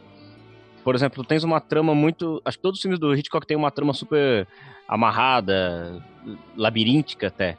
E esse filme aí tem uma trama muito simples. Dois homens, é, um mocinho e outro é o vilão, apaixonados pela mesma mulher. Rio de Ela- Janeiro. Rio de Janeiro, ela trabalhando como uma espiã, né? Ela tem que. é, faz parte do, do, do, do trabalho dela dormir com o vilão. Isso vai acarretar uma série de. um misto de sentimentos no mocinho. Então, é uma trama muito simples para um filme do Hitchcock. E eu acho que por conta disso é o filme dele que mais se trabalha o, o emocional dos personagens, né? É, eu gosto muito desse filme. Desde a primeira vez que eu vi, já tinha certeza que se eu tivesse que fazer um top 5 de Alfred Hitchcock, esse filme ia estar. Eu amo Interlúdio, eu acho Fotografia sensacional ali. Fotografia sensacional. Meu, sensacional. Então é um filme O que eu gosto Jockey muito, cara. Clube do Rio de Janeiro. Isso, É. passou aí, Jockey Clube, tudo. Gosto muito dele, foi um filme que me marcou muito quando eu assisti. É, adoro Cary Grant, é, Ingrid Bergman, sem comentários. Então é um filme que eu acho que tinha que estar ali. E é um filme que já é da fase americana dele. e Ele, é, o Hitchcock, acho que de tempos em tempos, cada vez que ele fazia um filme, pelo menos nesse- nessas duas décadas, né? Ele estava sempre quebrando um ou outro paradigma, assim, por menor que ele seja, assim. Nesse filme tem, né? Tem uma, uma sensualização é, num close de um beijo longo entre os personagens, que era uma coisa que eu, Ousado. a vigência né, é ousado pra época, porque a, a vigência do Código Reis na época não permitia uma imoralidade dessas, né? Você tinha tempo pra, de beijo, né? Você não podia passar Você tinha tempo, exatamente. é. segundos lá. Sim, então tu. E, e além disso, ele, ele dá várias, in- várias incursões é, sexuais, assim, de. dá a entender várias coisas, né? Ela é. A, a personagem da Ingrid Bergman, ela, ela é muito liberada no filme, tem aquela. dá várias coisinhas a entender. é, assim. ela é uma, uma mulher Defina liberado. né? É, o que seria liberada? Liberada, eu vou, vou, vou reformular liberada pra libertina, talvez. Mas enfim. Na o- época, como era visto. Pra mesmo. época, velho. Pô, imagina, isso aí era. Então eu acho ele um filme, além da fotografia ser, ser sensacional, além de eu achar ele um filme o mais o filme mais emocional é, do um belo uso do belo do uso McGuffin. do McGuffin total, né, com a garrafa lá da é, urânio enriquecido. É, e vale ressaltar que esse filme, né, essa, essa coisa da garrafa de urânio e tal, esse filme foi concebido um ano antes de Hiroshima, né, cara? Então, assim, essa história da bomba H ainda era considerado meio que uma. Pô, ele tem um livro, né? Ele conta essas histórias em que ele fez a reunião com produtores lá e os caras, meu, que viagem isso aqui? Tu tirar a ideia de que uma garrafa de urânio tá na composição uhum. da bomba H e tal. Imagina, isso foi um ano antes de Hiroshima. E dizem que depois disso aí, o próprio Hitchcock contou isso em entrevistas, ele ficou três meses sendo vigiado pela CIA. Porque Sim. o cara tinha feito isso. Né? então, assim. É, o cara, meu, Hitchcock é gênio, né, cara? Gênio, não é gênio com G maiúsculo. Hitchcock é gênio com caps lock no talo ali. O cara era, pô, foda, né, bicho? Gênio com caps lock no talo. Enfim. Eu Agora, eu tô até hoje querendo descobrir onde é que são as montanhas Aimorés no, no... Pois é. No Rio de Janeiro. Achar, eu não conheço também. Pois é, você Vivo há 45 anos, quase 46 Era uma inventada bonita. Montanhas Ô, William, você me permite fazer uma, você me permite fazer uma observação aqui? Pô, com certeza, bicho. Cara, uma das coisas que eu mais amo nesse filme, no interlúdio, claro que eu adoro também outras coisas, mas cara, o como o filme o, o, ele consegue resolver tanta coisa nos últimos cinco minutos finais, cara. Verdade, cara. Acho tão, acho tão genial, cara. O... A maneira como o filme ter Fala, fala, pode falar. Fecho eu acho, meu, e aquilo, cara? E, e engraçado que, assim, ó, isso também é uma característica meio. É, que frequente do Hitchcock, né? Ou, existem outros filmes em que ele segura, segura, espe especialmente a violência, né? O corpo que, que cai do... também, né? O corpo que cai, o, o Marnie o fim também é muito assim. abrupto, é, o Marnie também é muito abrupto. O Marnie é muito né? assim, se é. resolve é. nos últimos cinco minutos ali. E é. eu acho que tem uma coisa é, nos filmes do Hitchcock, a gente fica um pouco de cara com a eu acho que a violência no filme do Hitchcock, embora seja um pouco estilizada, ela, quando ela é revelada, ela é avassaladora, cara. Porque ele, ele, segura, ele segura a violência o tempo todo, né? Tu tá sempre tendo a violência, assim, dá-se a entender a violência. Ela tá muito na tua... Quando ela acontece, Tu recebe Até ela de uma maneira rasgada, pelo menos, né? Avassaladora. Hum. O que, que é? é. Até o cortina rasgada, porque lá ele chuta o balde, assim, né? É, tipo, é mas aí é aquela coisa, né? Década de 60, já Código Rei, já afrouxado. Aquela cozinha da fazenda lá, é. o bicho pega. Tem, tem gente comentando aqui, né, sobre a Sombra de uma Dúvida. A Sombra de uma Dúvida é um dos meus filmes favoritos eu da também, vida. Assim. cara. Isso aí me Acho doeu, porque eu não botei na, na lista. É o preferido do Hitchcock, né? É o preferido é, Hitchcock, é um dos meus também, tem, cara. Amo e, tem um dos, e tem um dos maiores vilões da história do cinema, cara, que é o, que é o Joseph, o, Colton, o Joseph Colton, cara. Esse vilão o assassino é... de tá, tá ali no nosso GIF ali, olhando para os senhores, no nosso Com GIF. certeza. E é, um, e é um filme que tem alguns dos personagens mais bem desenvolvidos, assim, num curto é. espaço de tempo. São personagens muito ricos, né? A Sombra de uma Dúvida. Adoro. Mas já estamos Adoro. falando de um filme que você Charlie. nem botou na sua lista. Exatamente. Não, eu sou esperto, né? Eu vou pegando umas. Isso. Beleza, eu vou falar de Desencanto então. Manda ver Cara, eu Desencanto. Acho, eu acho que Desencanto, já que a gente mencionou o Código Reis, é um filme que, pela temática dele, pelas coisas que ele denuncia, né? As rachaduras é, é, nas convenções sociais, matrimoniais, conjugais, é. ele é um filme que só poderia ser feito fora dos Estados Unidos nessa época, né?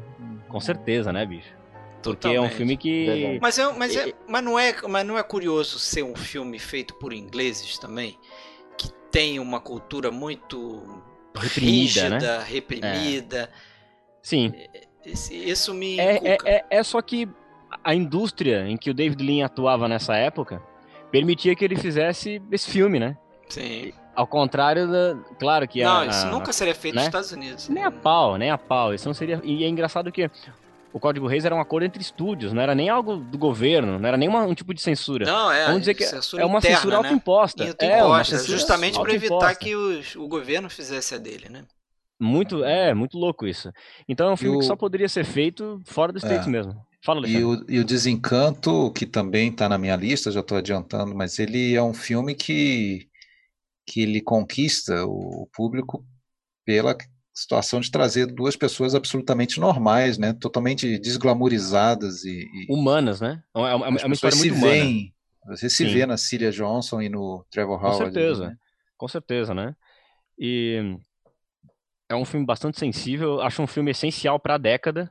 acho bastante essencial esse filme estar tá acontecendo naquele momento. É, Bem lembrado. A gente, né, a gente que tem, sei lá, nossos avós, talvez estavam nascendo naquela época, nossos pais, nossos avós.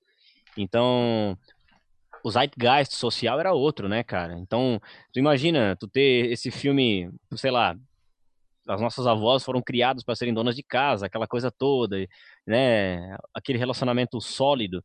E de repente esse filme tá acontecendo naquele momento, naquele zeitgeist. É, pô, é interessantíssimo, é importantíssimo ter isso, porque é um filme humano, né? É um filme legal, que trata. Né? Muito como, legal, como, cara. Como eles, pessoas... uh, ao contrário dos grandes, dos grandes romances épicos, sempre se conhece uma situação uh, avassaladora, você tem ali uma coisa tão banal, um cisco no olho, o cara tá por ali, aquele Verdade, vida, cara. Essa como na essa, vida real, né? Exato, como na vida real. Corriqueiro, essa né? banalidade que é corriqueira, que é uma coisa tão legal no filme. É. E, que, e, que, e que no fim tu, tu acaba descobrindo que existe beleza nessas coisas tão pequenas, né? A beleza consiste nisso, né, cara? E como é essencial muito... ter beleza para se viver. Eu gosto então... muito da. Desculpa, William, te cortei. Não, não, Você está falando isso, das tranquilo. pequenas belezas, das pequenas situações, né? claro. né? Ao mesmo tempo, o David Lean consegue ampliar um pouco isso, né? Com aquela, por exemplo, vocês vão lembrar, eu acho, dessa situação da, claro, né? O desfecho do filme, quando ela está pensando nele fora da estação, depois ela corre para fora, para fora do bar da estação, mas antes você tem um trabalho de dilatação do tempo, né? Se fechando nela ali, todo aquele drama uh, que se fecha Ela olha para os trilhos mulher, lá do né? trem? Que ela olha é, para os trilhos não, do trem um pouco ali? antes, quando ela, um ela tá no bar ainda, né? Sim. Uh, e ela tá pensando alguma coisa desse tipo, pelo que eu me lembro Sim. aqui. Eu acho é, que brilhante. é demais esse filme, é muito sensível, cara. Eu acho que o grande trunfo desse filme é trazer no, no, numa época de repressão é, é, social, que seja, conjugal, que seja, é trazer uma visão de que o relacionamento a dois, a vida a dois, não é uma ciência exata, né, cara? E a sociedade tende a rotular isso, né? A deixar a coisa ro robotizada. Então, pô, são pessoas que sentem, né? Que, que, que, que têm visões diferentes da vida e, e nem sempre é uma, como o Código Reis diria, uma imoralidade é um acidente, Você né? vê como é uma coisa que, fica, né, William? 50 anos depois do Clint Eastwood vai beber dessa mesma fonte para ver que. Eh, Cara, não, tu tocou no ponto, de velho. Madison, né? Exatamente. É, é verdade. Exato, que, aliás, eu já vou adiantando que nos anos 90 isso aí vai estar na minha lista. Mas enfim. Chegaremos massa, lá. Cara. Mas né? fale aí, ser ou não ser? Ser ou não ser? Ser ou não ser, pô, já de cara tem que dizer que ele é um filme primo do Grande Ditador, né, cara? É um, é um filme denúncia, né? É...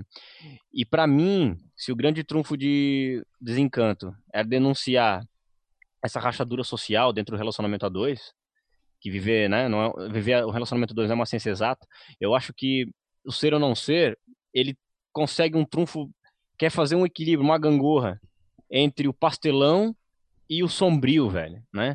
Ele usa o pastelão para denunciar a, a, a o quão sombrio, o quão escuso eram os interesses do, do partido nazista, né, do, do, grande líder nazista e tudo mais. A guerra eclodindo e é um filme corajoso, né, cara. É, naquela época as pessoas já estavam inteiradas do que era o nazismo e se tu vai ler sobre o filme, o, o pai do protagonista até ele não quis ver o filme porque o filho estava vestindo uniforme nazista, é. né? Olha que doideira isso, né? Cara? E depois o filho de tanto assistir falou: não, pai, assiste. E aí depois ele assistiu 40 e poucas e vezes. entendeu, e né? a gente colocou ele num Dicas Triplas recentemente. É, o Alexandre que indicou. E ele foi lançado é um pela Versátil também, né? Numa caixa. Pela Obras Primas. É, pela Obras Primas. Obras Primas. É, obras e eu tenho esse DVD. Eu lembro. boa que... também, inclusive. É. Aqui, ó. Ser ou eu, não ser. É. é legal. Eu lembro que eu comentei no, no, no nosso Dicas Triplas, eu repito aqui, que a, a, maior, a, a, maior crítica que o filme faz é justamente no fato de apresentar aqueles comediantes, aquela trupe, menos grotescos do que os nazistas reais, né? Eles fazendo papel de nazistas, eles são menos ridículos Sim. do que os nazistas reais. E uma coisa, por isso que eu digo, eu acho que ele é primo do grande ditador para mim nesse sentido, de que ele usa humor, que eu acho que o humor é, é a forma mais é, de maior sublimação da reflexão, né? Você parodiar a vida real, é, fazer uma caricatura visual é, de uma coisa que incrivelmente é, é, vida real, né, cara? O nazismo foi uma coisa real e era uma coisa grotesca. Então, assim, ele denuncia aquilo mostrando quão patético, quão ridículo é aquela ideia toda. Então, machuca nesse... muito mais, a comédia muito, machuca cara. muito mais. Exatamente. Mais. Ele, ele tá dizendo, ele tá tocando, dizendo, ó, esses caras são ridículos. Ó, olha a ideia, olha é. o princípio disso aqui, né? Eu, eu acho, eu acho, não sei vocês, eu acho melhor que o Grande Ditador. Eu, eu, eu, eu acho é que... que o Grande Ditador, é eu acho é difícil, Eu sei que é difícil comparar, mas assim, eu acho Talvez assim vão me, talvez vão me crucificar. Eu adoro o Grande Ditador, de tanto que ele tá na minha lista. É um dos filmes que eu mais assisti na vida e tal, mas ele demora mais, né? Ele é mais lento, assim. É tem momentos do filme que ele é, tem uns picos assim maravilhosos, mas ele, ele, ele é mais lento, assim. Já o Ser ou Não Ser é um filme que tem um ritmo sensacional. Beira o farsesco, beira o pastelão, mas Pô, é achei legal, sombrio. Achei legal você escolheu a Alemanha no zero aqui na lista, bem bacana, né? Diferente. Esse também foi, tipo, é um filme que eu adoro. Foi o primeiro que eu vi dessa trilogia, para ser é. sincero. Foi o primeiro que e é o último dela, né? É, e muita é gente já considera como o melhor, né? Até com. É, eu acho. Eu gosto muito, cara. Muita eu acho que é meu favorito. ele aos outros dois ali da trilogia. É meu favorito, né? também. Agora, o William, vamos ver a listinha aqui, o é, do parcial até o momento. O William é o cara que, até o momento, retirou aí o Casablanca da lista dos, é dos unânimes. É. Aí. É, agora só temos duas unanimidades até agora: Cidadão Kane e Ladrões de Bicicleta. E aí? Será que alguém vai tirar? O Cidadão Kane acho muito difícil de não ser unanimidade aqui, né? Mas a, a cara do Alexandre Macedo não sabe se eu tirei aí. Olha, olha, Tô olha de mim. olha a atenção da diretoria, hein? Isso, olha, olha, olha, o racha aqui. Ó. Acaba o podcast ai, ai, agora ai. se eu não boto ladrão de bicicleta na minha lista. Eu tô falando de mim. Não, não precisa ser unânime, não. Não, eu sei, eu tô zoando aqui. Evidentemente. Assim, ó, só, só para deixar claro, óbvio que, meu, eu, quando eu vou fazer essas listas aí, eu interpreto literalmente. Então, eu, eu, penso no que são filmes essenciais mesmo. Claro. Eu sei que eu tenho plena consciência de que Casablanca é sim um filme essencial e ponto final, bicho. Não, com certeza. Que, interpretação né? é livre, pô. É livre. Só que daí é aquela coisa assim, ó. É, eu, eu, tinha certeza que esse filme ia estar tá aí. Eu falei, ah, eu, então eu, voto útil. Eu vou pegar esse espaço. Eu vou pegar e vou, vou, citar mais um filme. Tá certo. Esse eu não preciso pôr na lista porque ele vai entrar. É, Exatamente. isso aí. Vai, vai, usar vai, esse espaço aí para. Vai, esse aqui que eu escolhi vai estar tá, vai tá na lista dos 30 finais. É isso aí. Porque é, deram 30 filmes. Numa dessas, um. uma dessas, um espetacular vai cair, hein? Isso aí. Vai. Olha a listinha do, sacou, já. do Alexandre é, aí, ó. Vamos ver a listinha dos 10 filmes italianos do Alexandre. Não, não são. A Terra Treme, Casablanca, Cidadão Kane, Coronel Blimp, Desencanto também, olha aí, mais um votinho. Interlúdio, Ladrões de Bicicleta, surpresa aí da noite. Acho que é os preferidos da vida para você, né? A zebra, a zebra. Tesouro de Serra Madre, Pacto de Sangue, Roma, Cidade Aberta. Isso aí. Ó, vou falar rapidinho sobre alguns oh. que você pediu, mas eu só a lista em geral não tem tantos italianos assim, só tem três, né? É, eu tô Roma, brincando. o Fábio já apresentou muito bem. É, La Terra Trema eu já sabia que não ia estar na lista final, provavelmente ninguém. Eu acho que acertei, acho que ninguém mais colocou.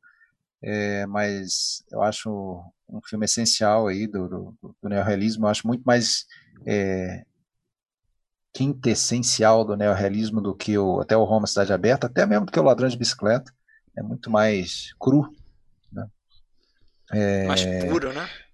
O Coronel Blimp eu tinha que botar porque Adoro esse filme, cara. eu revi esse filme para a gente fazer o episódio e como ele cresceu para mim, eu coloquei, eu, eu na minha cabeça assim, eu deixei ele no mesmo nível de um cidadão Kane britânico assim, termos similares, assim, o, o muito o, bom também. Né? O espaço de tempo que ele. Power Pressburg lembrado aí também.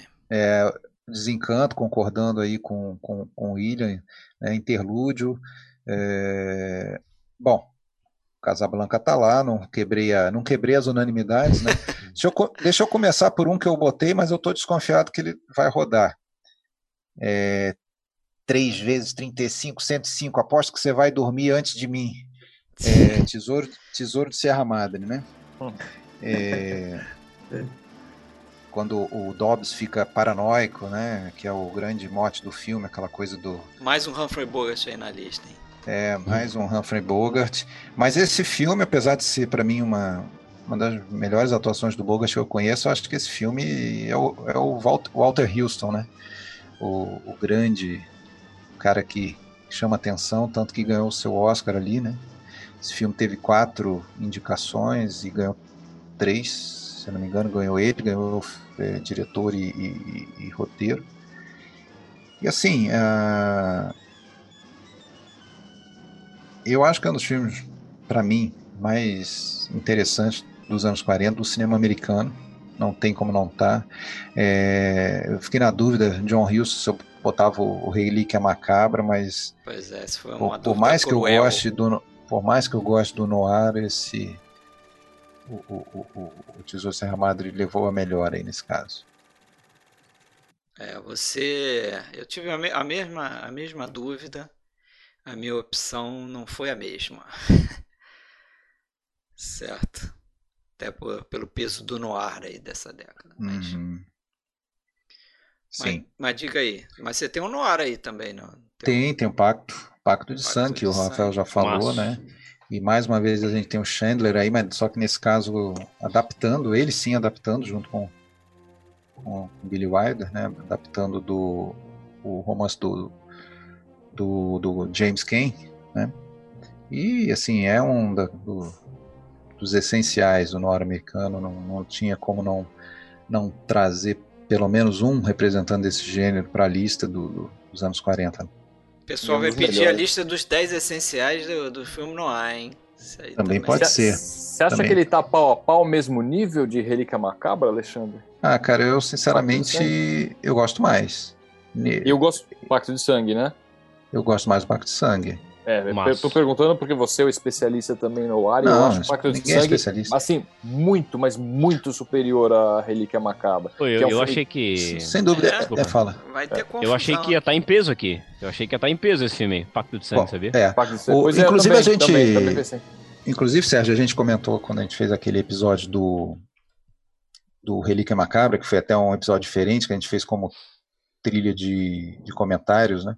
Uhum. A gente até comentou que, assim, é, apesar de ser historicamente tido como o primeiro né, do, do, do, cinema noir, ele tem muitas coisas que ele, ele, ele contraria até alguns mandamentos, vamos dizer. O personagem do, do, do Spade, ele não.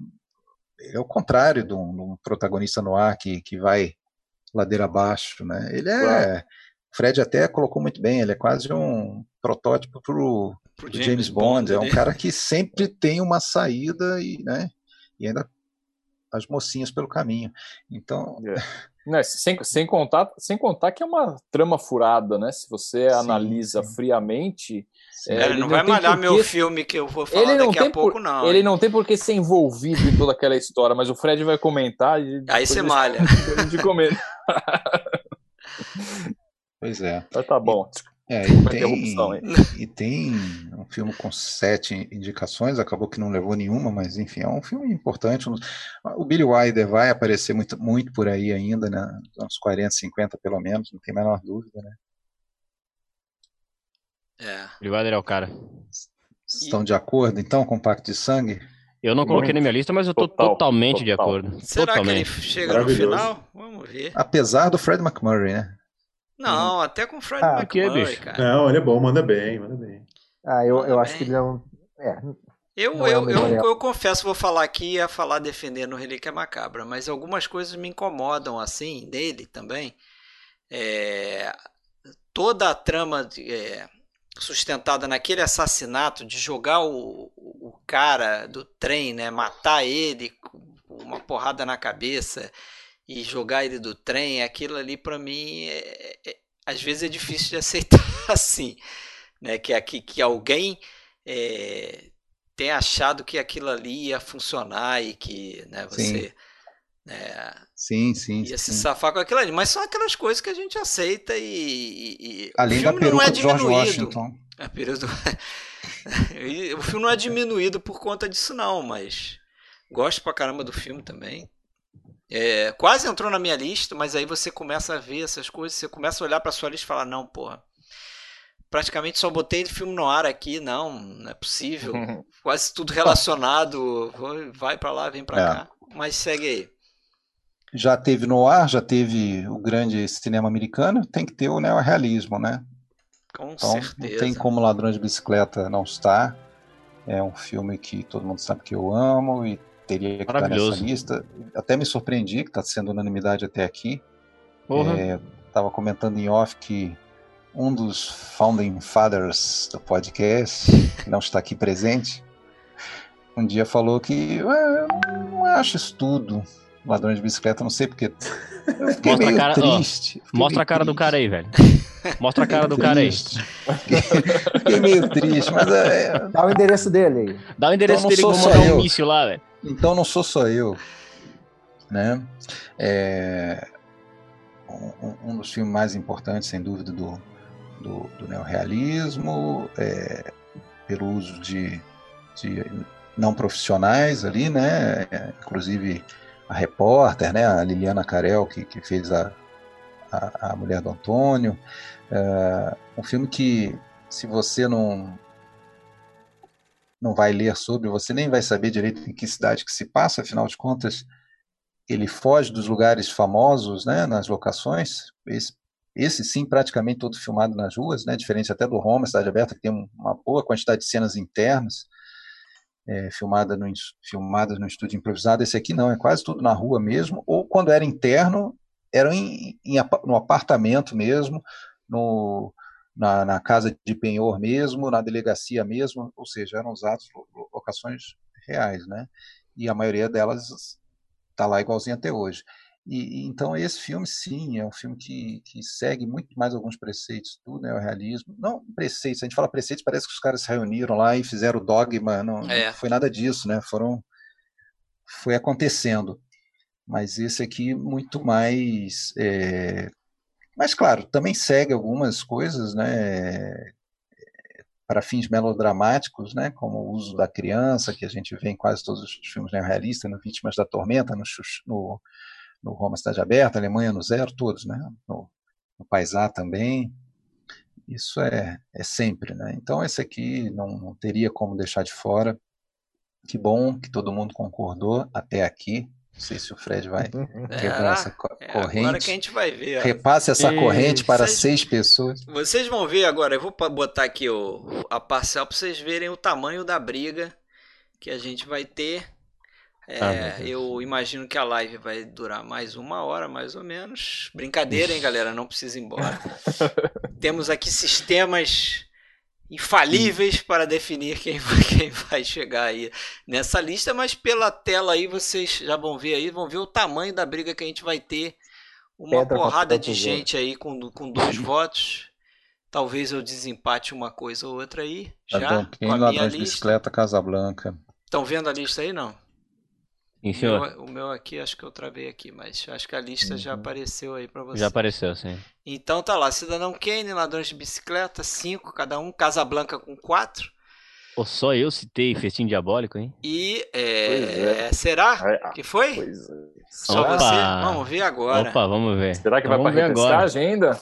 É, será que ainda tem chance? Um Hitchcock aí nessa lista? Hitchcock, por enquanto, tá, tá meio mal na parada aí. Pois é, cara. Então vamos lá, lista do senhor Fred. Esse que vos fala Fred. aqui. Olha aí minha lista aí, ó. A Felicidade Não Se Compra, Casa Blanca, Cidadão Kane. Nada de muito espantoso, né? Festim diabólico, tá ele. Aê. Com asterisco e tudo. Amém. Festim diabólico. Ladrões de bicicleta, Alexandre, nossa amizade tá mantida aí. Juntos, tamo não, juntos. Como não citar aí. realmente Ladrões de Bicicleta e Roma, Cidade Aberta também. Acho que são os filmes fundamentais no neorrealismo, como o Fábio falou aí, impossível não, não, não destacar esse, esse movimento aí dentro do cinema. É, Muito só que eu trouxe, lembrado. olha, vejam só, eu trouxe o Boulevard do Crime, cara. Isso aqui me, me, me, pegou legal. de surpresa. Eu achei que esse filme ia ser trazido por mais alguém. Boulevard do Crime, um dos filmes franceses. Eu pensei nele também. mais nele, importante, vou até botei um asterisco para falar dele. Relíquia Macabra. Sapatinhos Vermelhos, eu trouxe um Paul Pressburg diferente, porque nessa revisão que a gente fez é, para fazer um episódio sobre o Paul Pressburg algum tempo atrás, né? Já tem mais de um ano. É, um ano. Foi o filme que mais me surpreendeu na revisão, cara. Eu, todos é subiram de conceito, mas Sapatinho Vermelho eu achei. Não vai. Assim, a gente não vai emplacar, a gente não vai emplacar nenhum deles na lista final, mas Provavelmente Vários não. passaram, né? E vários passaram. Pô, e mandei lá um demais. votozinho para as vinhas da ira, que tinha que ter um John Ford aí também. É um dos John Ford meus preferidos. Mas vamos lá, vamos começar com o mais fácil dessa lista aí, que eu imagino que seja de defender, que é o que está passando aí para vocês, Relíquia Macabra. É, é um filme que, né, como dos poucos aí que você pode dizer que está ali na, no nascimento de um, de um movimento, né? Claro que a gente, a gente sabe que hoje o pessoal contesta e, e fala que ah, talvez o subgênero já tenha começado antes, né? Em 1940, com filmes como O Homem dos Olhos Homem Esbugalhados. dos olhos esbugalhados. Tem um filme também que é feito junto com Relíquia Macabra, na mesma época ali, a produção dele, que é o Quem Matou o Vic, que também é um filme não é bastante interessante, mas que hoje quase ninguém lembra, né? I Wake Up Screaming é o título original, mas também veio ali junto, acho que o lançamento é bem próximo do Relíquia Macabra, mas eu acho que o Relíquia Macabra tem uma coisa que esses outros não têm, e que vai é, definir muito o gênero, é que ele é baseado num romance do Dashiell Hammett, que é um, um dos quatro escritores aí de Pulp Fiction, é, que, que serviram de base aí pro para esse subgênero, né? Não tem uma definição também muito clara se é um, né, é um estilo, se é um gênero. Muitos encaixam como subgênero do gênero criminal. Mas o, Relíquia Macabra acho que é um dos filmes mais importantes. Eu estava faz, fazendo essa reflexão também. Você imagina um ano é, do cinema americano em que você tem Relíquia Macabra e Cidadão Kane lançados no mesmo ano. É puta que pariu, né?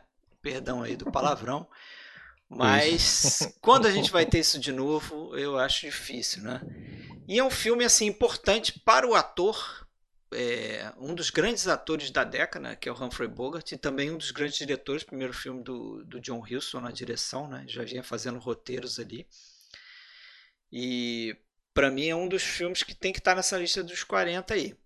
É, agora, falar um pouco do Festim, Festim Diabólico. É, por que eu trouxe esse, esse filme do Hitchcock aí? É, é um dos meus preferidos. Né? Eu lembro é, de ver ele lá quando. O Sérgio vai me lembrar, é Sick Video, né? Que lançou aqueles VHS Video, lá isso. atrás, quando saíram aqueles cinco filmes que finalmente foram liberados do Hitchcock. Isso, foi aquele Sick frisson, Video. vamos ver, Hitchcock, finalmente esses filmes, não sei o quê. E aí você ia lá e alugava um VHS do Festim Diabólico. Acho que foi um dos primeiros filmes que eu vi do Hitchcock, talvez na Globo, não sei nem se em VHS. Mas certamente eu copiei ele de um VHS na época. É, e para mim é um dos filmes assim mais experimentais do Hitchcock, numa época que talvez é, grandes diretores não fizessem experimentos desse tipo, né? O, o cara se propõe a fazer um filme todo, praticamente todo em plano sequência, né? Tem 10 cenas, né, esse filme. Pois é, e, e isso eu lembro, o Sérgio vai lembrar também, o Alexandre, aí vai um pouco de nostalgia aqui, inside nostalgia aqui. Que eu não sei se vocês vão lembrar que quando o Sérgio criou lá aquela comunidade do Orkut, a gente discutiu muito esse filme porque tinha esse mito de que não, não Que não tem tinha corte, cortes, o filme não tem É. corte, não sei o que. A gente parou para analisar o filme e contou que existem, se eu não me engano, 11 cortes no filme. É. E 11 que rolos. 11 rolos, exatamente. E, e, e a gente pesquisando, né, a gente sabe que cada rolo daquele ali, é, não sei se isso é até hoje, mas cada rolo tinha mais ou menos 11 minutos, então ele fazia mais ou menos 10 minutos e arrumava um jeito de, de fazer o corte. Isso. E tinha entre esses 11 cortes, se eu não me engano, três cortes que são cortes visíveis mesmo, né? Uma hora que ele É, né? corta lá para dentro do apartamento, logo no início do filme, tem um corte no final que é um corte simples também, e tem vários cortes escondidos. Então Tem acho uns que cortes que ele dá quando ele vai mudar a cena, tipo, ele chega com a câmera, aí Por ele trás encosta a do- lente nas costas nas do costas personagem, do cara ou na ali tem porta, corte, né? Esses são os ou no cortes. baú. Ou no baú, porta, são assim. os É, cortes que eu su- chamando de invisíveis, né? Supostamente invisíveis, né? Você percebe é, uma é. diferença de tonalidade, porque troca É. o rolo do filme. Mas... Isso. Hoje, hoje em Mas é dia, hoje em coisa- dia tem. Exatamente, Hoje hoje, tem se ele filmes, tivesse né? a câmera digital hoje, ele ia fazer esse filme tranquilamente, não ia ter esse Muito desafio, sutil. né? Sim, Então, os cortes seriam mais sutis ainda, né? sim, não, você não ia ver os cortes. Não ia ver, porque, Porque assim, porque é o ele que acontece, né? direto, é o que acontece. Tem É. lá aquele arca russa lá que é um plano de sequência só. O filme Sim, de plano de sequência tem corte, o- tem. Tem alguns Esse- é. experimentos assim, né? É, mas eu acho então que é um filme importante do, do Hitchcock aí dessa década. Eu resolvi trazer. O outro, que é o que eu falei aí, mais um clipezinho aí feito pelo, pelo Fábio, que é o Boulevard do Crime, cara. Que esse me surpreendeu quando eu vi a lista de vocês, porque eu achei, eu jurava que ia ter mais gente colocando esse filme do Marcel Carnet. Pra mim é o Eu melhor pensei em filme do. Marcel Carnet. É um diretor que às vezes a gente Les Enfants do Paradis. Les Enfants de, de Paradis. É um filme é, que os próprios franceses elegeram em 95, uma lista de 600 críticos elegeram como o melhor filme francês é, já feito. Eu acho um filme bastante interessante, até porque ele lida ali com. É quase que uma metalinguagem ali das artes cênicas, na verdade, né? Porque ele está falando ali daquele mundo do, do- dos atores é, e está ao mesmo tempo é, levando para uma época da França ali onde eles conviviam ali com, com o ambiente de criminalidade. Ele até faz um mix interessante desse, desse ambiente criminal com a profissão dos atores, né? Então tem a, a, a figura da Arletty ali que, que era uma mulher que fazia é, é, shows eróticos e acabou entrando ali no, no, no, no- no teatro da época, né? A personagem dela, no caso no filme. Ele mistura ali com, com é, criminosos da, da época ali, reais. Então ele faz um filme que é uma mescla disso tudo e que é um filme que eles lançaram em duas partes, né? Porque na época a França estava ocupada pelos nazistas, então tinha um código é, imposto pelo, pelos nazistas lá que você tinha que ter uma duração certa para os filmes, então eles resolveram dividir esse filme em dois, duas épocas, né? Então é um filme que tem um pouco mais de três horas, chegou a ser considerado na época até pelos americanos como e o vento levou o francês. Olha aí. E talvez por conta dessa passagem né, de tempo, porque o filme tem uma elipse grande ali dentro dele, assim, tem uma longa passagem de tempo, ele conta a história por um longo período. E achei um filme interessante de trazer para cá também.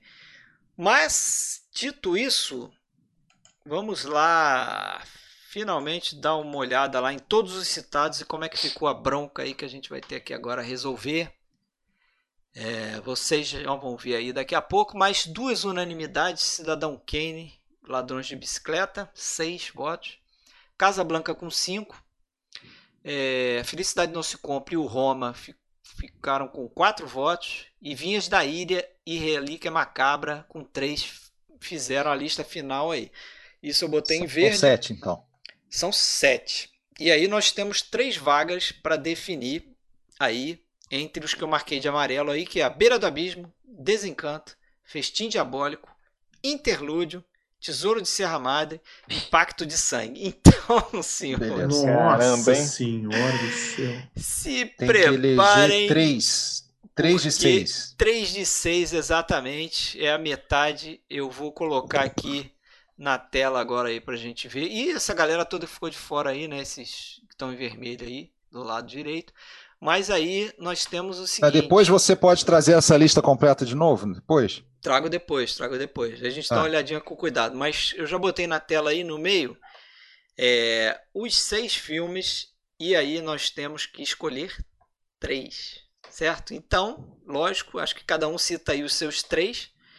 Né? E depois, é, se a gente não chegar a um consenso aqui, eu preparei aqui para a galera que tá, ainda tá aí, os 20, cerca de 20 assistindo. A Vão, gente vota em três? a gente vota em três. Tá. Eu- a- Me ajuda a anotar aí, Alexandre. Se volta em, Tá. volta em Pode três, deixar que eu anoto aqui. Anota, tá. Vamos lá. Vamos lá. Vota Mas em é aquele três- esquema, Fala. mas é aquele esquema de não poder votar no que estava na lista que a gente fez outra vez, não? Não, não, não. Eu- Eu vou votar nos que eu, eu incluí. É claro que eu não tenho três aí, se eu não me engano, eu não tenho três que eu incluí na minha lista. Então eu vou ter que acabar escolhendo um aí. Não, não Entendi, tem essa entendi. não. Tá, Os vamos na ordem. Vamos na ordem que foi a ordem do coisa. Fábio primeiro, vota lá. Merda. Vai lá. Escolhe três aí. Desencanto. Desencanto. Pacto de sangue. Uhum. Beira do abismo. Olha só. Ok. Sérgio. Pra me, red- pra me redimir de não botar nenhum no ar. Manda ver, Sérgio. Vamos lá. Eu vou modificar um pouco os meus votos. Eu acho que tem que entrar um Hitchcock, vai ter que entrar. Garoto. Eu vou votar em Pacto de Sangue, Festim. Festim Pacto. Diabólico e o Tesouro de Serra Madre. Beleza. Até agora só pacto com dois. Então, Rafael agora. Rafael. Vamos lá, eu vou. Bom, eu vou escolher para a beira do abismo, porque já estava na minha lista, né? Agora, os outros que estão aqui, nenhum deles estavam na minha lista. Então, eu vou escolher Pacto de Sangue, que é uma, uma obra-prima absoluta, não tem que falar. E aí, eu fiquei na dúvida entre Interlude e Tesouro de Serra Madre. Então, eu vou de O Tesouro de Serra Madre. Então, A Beira do Abismo, Pacto de Sangue e Tesouro de Serra Madre. Tá, até agora pacto 3, beira 2, tesouro 2. Isso, na minha contagem também. William, William, manda ver. Eu vou de Desencanto. não quero dizer nada, mas interlúdio ainda não recebeu nenhum voto, hein? Eu sei, cara. Pois é. É a tua Mas- vez aí. Ó, Eu vou, eu vou dar uma mudadinha no meu, no meu voto, porque eu acho que Pacto de Sangue, né, tendo esse- esses seis filmes para pesar, É. eu vou botar Pacto de Sangue, Já temos Uhum. um definido, então. é, Desencanto Desencanto. E, Uhum. pô, Festim Diabólico, porque eu acho que tem que ter um Hitchcock aqui, meu. Então, olha aí, já temos Diabólico é quatro sensacional. empatados com dois, não é isso, Alexandre? É, Vamos ter um novo empate na votação agora. beira do abismo, desencanto, festim, tesouro com dois e o pacto O com quatro. desempate do empate, né?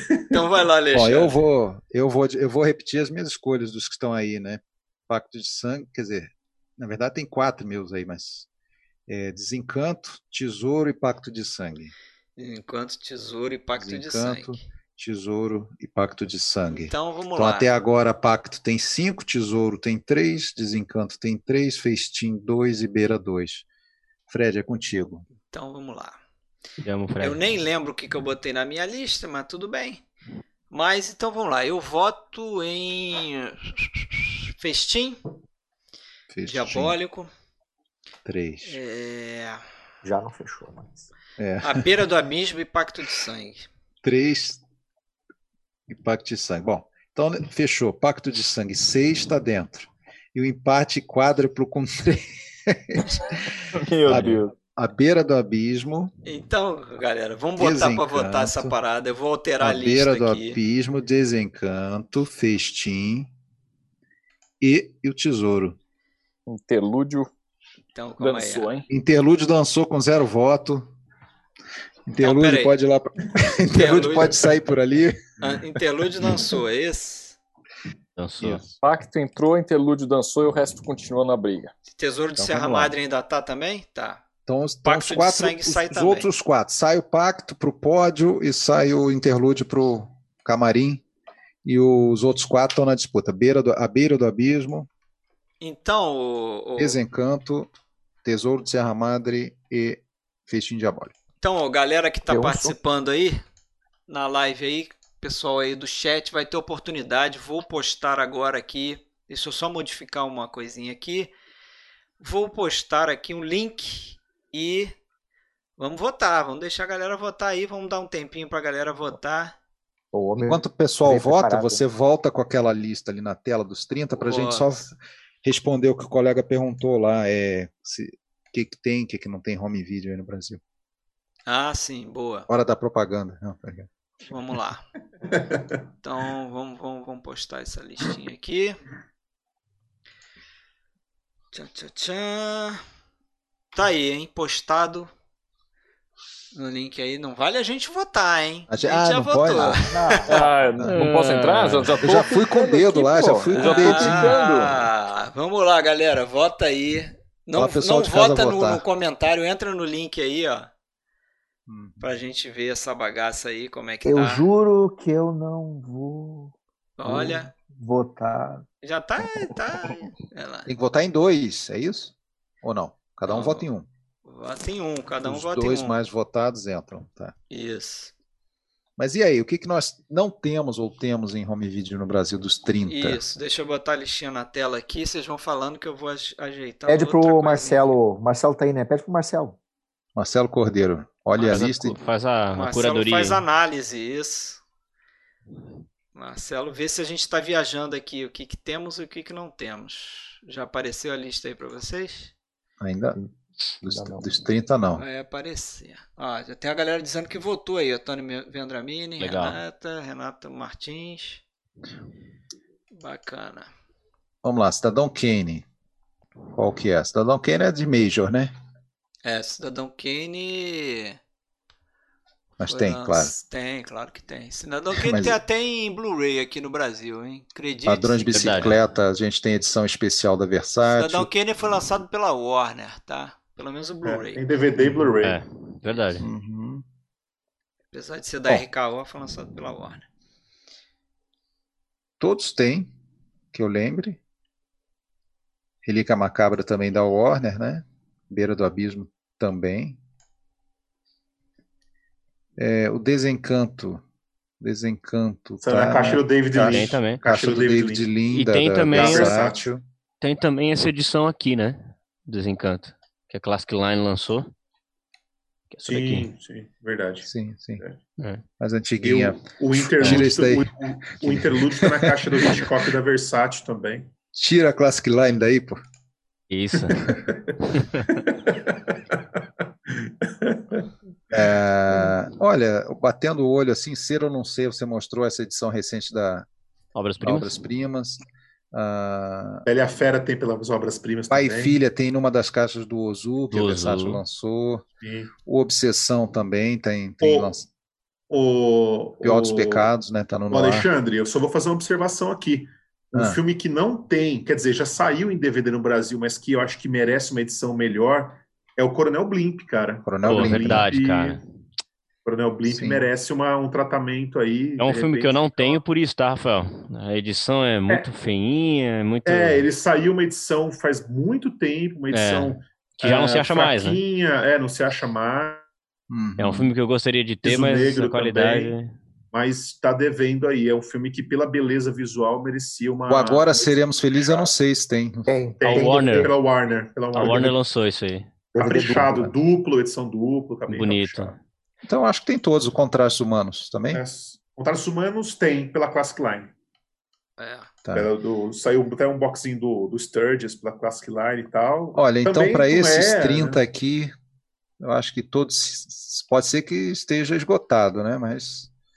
É, já viram a luz do dia, já viram. A Terra e Treme vai ser mais difícil encontrar, eu acho. Agora, conversando com o Deco lá da Versátil, que já teve na, numa das lives aqui com a gente, ele até pediu que é, lembrasse aí o pessoal que está assistindo que eles estão sempre com essas enquetes para ver o que, que eles relançam, né? É, ficar Então, esperto no é- perfil deles lá, né, no Facebook. Vá lá, vá lá, vote, é, né? E, e- e- e a- e liga lá o sininho para ser avisado quando, quando sair o relançamento também, né?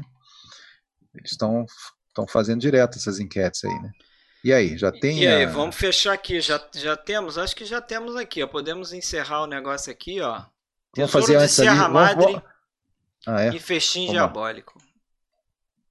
Ixi, Cadê? Festim Onde é que tá? Diabólico, Mostra, tem que botar na tela auditoria. aí. Prova, prova. Calma aí. Vocês CPI, estão CPI. querendo demais, né? Vocês que... De Acessem, Serra Madre acessem aqui, ó. que- Aqui, ó. Vou, vou postar o, o link do. Deixa eu e fechar. Tesouro e aqui. Festim. É, deixa eu, deixa eu dar um stop aqui Ah. no negócio. Espera aí. Acho que empatou agora, hein? Empatou? Voltar- Vou dar um teve stop agora, que- hein? Vai valer agora, ó. Vai valer Acho que o. tá empatado, agora. Será que empatou? É, Eu acho que entraram mais dois e votaram. Mas mais um você- votou. Vamos Empatou ver. desencanto com festim. Você Eu- vê isso lá no mesmo link, é? Não, é, eu tô vou- vendo no link. É, no link ele aparece, mas eu vou postar aqui o resultado. Vamos ver aqui, eu vou postar o resultado agora aí. O link do resultado, tá? Não vai aparecer na tela não. Ó, empataram realmente. A gente vai ter que decidir isso aqui, ó. É. Tesouro de Serra Madre entrou, certo? Tesouro de Serra Madre tá dentro. festim. Abismo Agora. caiu. Abismo caiu. Então a gente tem que definir entre desencanto e festim diabólico. É, vamos, vota, Puta que pariu. vota de novo. Entre... Cada um, cada um escolhe um. Cada É, um deu um voto. Cada um escolhe um, aí fica 3 a 3 e aí. Vamos lá. Não, eu vou desempatar essa bagaça. Vamos lá. Pô, não Vamos podia, não podia ficar entre esses dois, cara. Pois é. Acho que ficou. Vamos lá, manda vir, Fábio. É. Na próxima você tem que É. fazer um link desse pra gente, hein, Fred? Pra você não ver o Pois voto é. dos outros. Pra, tapar, pra clicar e ver. Como é que é? Cara, eu, Vai lá, desencanto e fechinho. pra fazer o link pra nós aí. Olha, eu, É. cara, eu amo o gordinho, mas o gordinho vai ter bastante espaço aqui pela frente nos próximos dois décadas. Eu vou, eu vou, eu vou com o David Lean aí. Vai com o David Lean. Então vamos lá, Alexandre. Marca aí um David Lean aí. É, sim. É aí. E agora quem é? É o Sérgio. Sérgio. Sérgio, Sou manda eu. ver aí. Bom, seguindo a coerência do meu voto anterior, festim. Festim. Gordinho. Já quer empatar o Rafael, negócio com a Embora, gente. embora eu goste muito de desencanto também, diga-se de Eu passagem. vou, eu vou de desencanto. William. Desencanto. Assim, ó, deixar bem claro, amo o Hitchcock, mas assim, tô com o Fábio. Ele vai ter espaço demais, Te assim, ele é o cara. Não, pô, é porque esse filme aí é demais, tem, tem que tá aí. Desencanto, pô. É. Mas assim, com, com o coração doendo mesmo. 3x1. Você sabe o Bebeto, chateado, na, o Bebeto na Copa chateado. de 94, que não precisou cobrar o último pênalti, vai ser o Fred hoje, porque eu vou de desencanto também. 4x1. Ah, então acabou. Mas eu, Já era. só pra eu Ele falar. Eu, eu, eu iria no festinho aqui. Não, beleza. Eu iria não, né? Tá decidido agora. Não, não. Eu vou no fe... eu Dois. continuo sendo festinho. Voto vencido, mas tá aí. Volta vencer. Então ficou Os desencanto, né? Festinho. entraram. Desencanto. Pacto, tesouro, É, eu vou postar na tela aí a lista em final letras geral total. garrafais a, li- a lista final total. Só terminando aqui no Photoshop. Quem sabe faz ao vivo, mas quem não sabe faz também. Porra, meu! Quem não sabe Mas- faz também. Zero Então hora vamos lá, e um essenciais, essenciais da década de 40. E segundo o PFC, hein? As, As Vinhas da Ira, 1940, Cidadão Kane, Vamos gravar nas tábuas da lei. 1941, Relíquia Macabra, 1941, John Huston, Casablanca, 42, Michael Curtiz, Pacto de Sangue, Billy Wilder tá na lista, olha só. Desencanto, David Lean, 45, Roma Cidade Aberta de 45, Roberto Rossellini, Felicidade Não Se Compra, Frank Capra, Ladrões de Bicicleta, Vitória de Sica, 48, Tesouro de Sierra Madre, John Ninguém Huston, repetiu, né? 1948. Ninguém Não, não, tem teve diretor, repetido. repetido, é, é mesmo. Ficou Sete até uma. Teve, é, uma lista eclética aí também um nesse inglês e sentido. dois hein? italianos. Tá Verdade verdadeira, hein? Estaça, Novamente. hein? E que lista, hein? Que lista, boa. hein? Lista muito boa. É, lembrando que eu vou publicar aí a lista também que a gente faz lá no Letterboxd, certo? Mas achei só que tem muito americano, tem sete americanos aí, cara. Sete americanos. É. Ah, mas é uma década Tira difícil quem? de não Tira ter quem? americano, né? É, Vambora, vambora. Tá E aí? certo. Tira E o quem top tem, o top tem brasileiro aí para o desafio do cara? Eu já fiz, um, já fiz aqui, cara. Ah, o eu meu. fiz aqui, eu tava rabiscando aqui também. Vixe. É, e Mas é, top, é, de todo, é de todos os tempos, Eu- é isso? Vamos fazer assim, eu vamos- falo o meu vamos- aqui, ó. vamos limite, fazer assim, Vamos ó. lá, limite. Tá, é, cada um se vai citando um até entrar, ó, limite, vai. Não, Bandido da um que eu lembro, o Bandido Luz Vermelha. Eu lembro de um da Gilda. Abreu, que é o Ébrio, que eu acho um filme muito legal. O Ébrio que eu não consigo ver, cara. Ninguém. Olha. É Deus e o diabo na terra do Olha a listinha aí, sol. pessoal. Letterboxd. Vamos lá, você falou limite, depois Limite. alguém falou Limite. bandido da luz vermelha. Bandido da Luz Vermelha. Mas é, são todos os anos? O ébrio. Você falou qual agora? Alguém falou o. Ah, O o ébrio Deus e o Diabo cara. falaram. Deus e o Diabo. Eu vou citar um aqui, hein? Pagador de promessas. Assalto ao Eu trem quero pagador. citar, eu quero citar aí o São Paulo Sociedade Anônima. Boa Boa. lembrança, hein? Não, mas peraí, peraí, peraí, peraí, Maravilhoso. peraí, peraí. Voltou pra mim, não? Isso, isso é de todos os tempos? É, É de todos É. os tempos? Tempos? Pô, eu pensei que era só nos clássicos. 40, pô. não. Ah, não, não. É, eu não. achei meio estranho o ébrio. Foi meio forçado. Pô. né, mano? Agora já era, entrou. São Bernardo. São Bernardo, São. Bernardo. Nada, assisti outro Leon dia, São Risman. Bernardo. Leon Vidas Secas. que entrar nessa Vidas secas. Pô, ninguém, vai puxar um, ninguém vai puxar um mais É. recente? Tipo um Cidade Fofão. de Deus, Cidade de Deus. assim? Cidade de Cidade Deus, de assalto, Deus, pô. tem, assalto ao tem pagador, pode botar aí. Boa. É, Pois aí, tiver Cidade de Deus. espaço, Eita live maneira. Se tiver espaço, acho que vale pôr Noite Vazia também. Noite Vazia, falei. É, Noite Noite, Vazia. Tem Não, o cara-. É, Já pediu- Vazia. Walter Hugo Cury aí é boa. Terra em trânsito. 10, o nosso espectador pediu 10, vai levar 15. Os fuzis, os fuzis. Os Fuzis, Gosto muito do Padre vez, Augusto. Matraga. os Cafajestes. É. Eles tem não usam black nacional, Eles não usam Black cara. Tie, ia falar isso. Cangaceiro. É. Cangaceiro. Cangaceiro, cara. Vereda da Grande Salvação. momento. Grande momento. Orfeu Negro. É. Vereda da Salvação. O Fio Negro tá com o pezinho na França, um pouco mais É, pois é. Mas, é. Mas Mas tem pode muita coisa é boa, bom cara. Muita coisa boa. É. Pois é. Que a gente. Eles não usam black tie. Pra É. frente, Brasil. Super é um Xuxa filme contra o Baixo Astral. também. Pô, Lu- Lua de Cristal, cara. Boa. Mas galera, Sérgio- vamos. Sérgio Vocês é estão príncipe. brincando, vocês Cinderela estão brincando, mas a gente conhece um, um cinéfilo que adorava o filme do Fofão. Não vou falar o nome dele aqui, mas o Alexandre e Fred sabem de que eu Não tô está falando. vendo na live, não está vendo. Fofão Engraçado, a temos na- 34 assistindo So- agora. Esse Fofão e a YouTube nave tá é maluco. coisa. né? Esse YouTube tá maluco. Eu acho que nós temos 3 mil pessoas assistindo, mas ele só tá Começou falar mostrando do 34 agora, pô. Estranho, Mas né? o. Foram duas horas dos anos 40. Quanto é Mas, mas vamos, vamos, 50? vamos para aquele momento de catarse é, sugerido amor pelo, estranho amor. pelo Rafael. Momento de catarse é trazer o seu filminho aí que não entrou na lista Ah. de ninguém. Ah, Não sei Não se, entrou? se o pesso- pessoal pensou nisso para trazer, mas como eu pensei, eu posso começar para dar um tempo para a galera pensar aí. Se ainda Vai lá, não. começa você então, Fred. Vou Deixa eu pensar. começar. O Olha só, eu, eu selecionei alguns, mas acabei ficando com um só, evidentemente. Mas eu pensei em Consciências Mortas, do William Wellman. Filmaço Oxbow. também, né? Oxbow com, com Harry Fonda também. É, gosto muito. Pensei no Vamos ordem Laura, inversa? Ah, não Pensei era só um? Laura. Laura, Laura, Laura. Preminger. Sei também. Ninguém citou. Porra, a Dama de Xangai, como é que Dama ninguém citou Xangai. esse filme também? Eu quase né? Já tem o, o Cidadão Kane, já tem ali o Terceiro Homem, né? Que é Ô, estrelado. Fred, tu vai, ti- tu vai tirar a dica dos outros aí, ó. Ó, Não, é, pode pois ser, é. mas o que, que eu- o filme que eu ia trazer, que eu acabei escolhendo, Fuga do Passado, Out of the Past. Pra mim, um dos melhores filmes no ar, Jack Torné. Com certeza. Que o, o- curiosamente o Fábio botou ali na introdução do. Aliás, ô Fábio, eu esqueci o seu segundo clipe, hein? Vamos fechar com o seu segundo clipe, eu esqueci. Depois do intervalo. Mas beleza. Vamos fazer É. a ordem inversa então. Agora sou eu, pronto. Manda ver aí. Vocês- É, é para citar vários. Eu poderia botar Narciso Negro.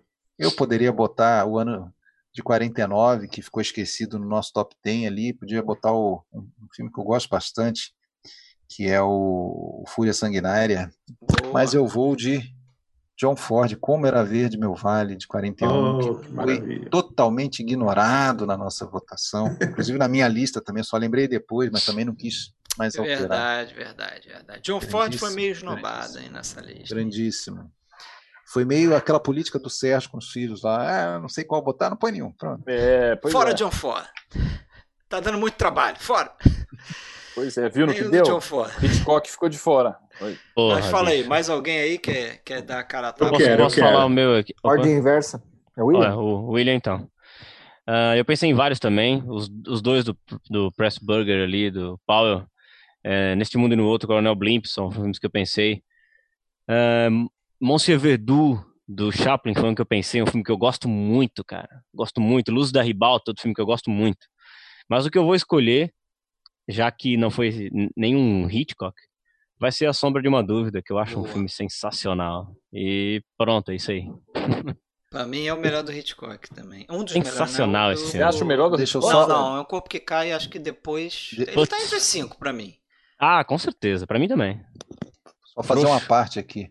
Só fazer uma parte. Tem um comentário aqui que me lembrou de um nacional que eu gosto muito também, que nós esquecemos, que é o Rio Zona Norte. Gosto também. Oh, é não, bom. o próprio Rio Dan- 40 Graus, não sei se a gente citou Da, também. Daniele Mas- mas Fernandes que citaram gosta mais do que o Rio falecida- 40 graus. A falecida, Eu muito também, bom também. também. Voltamos.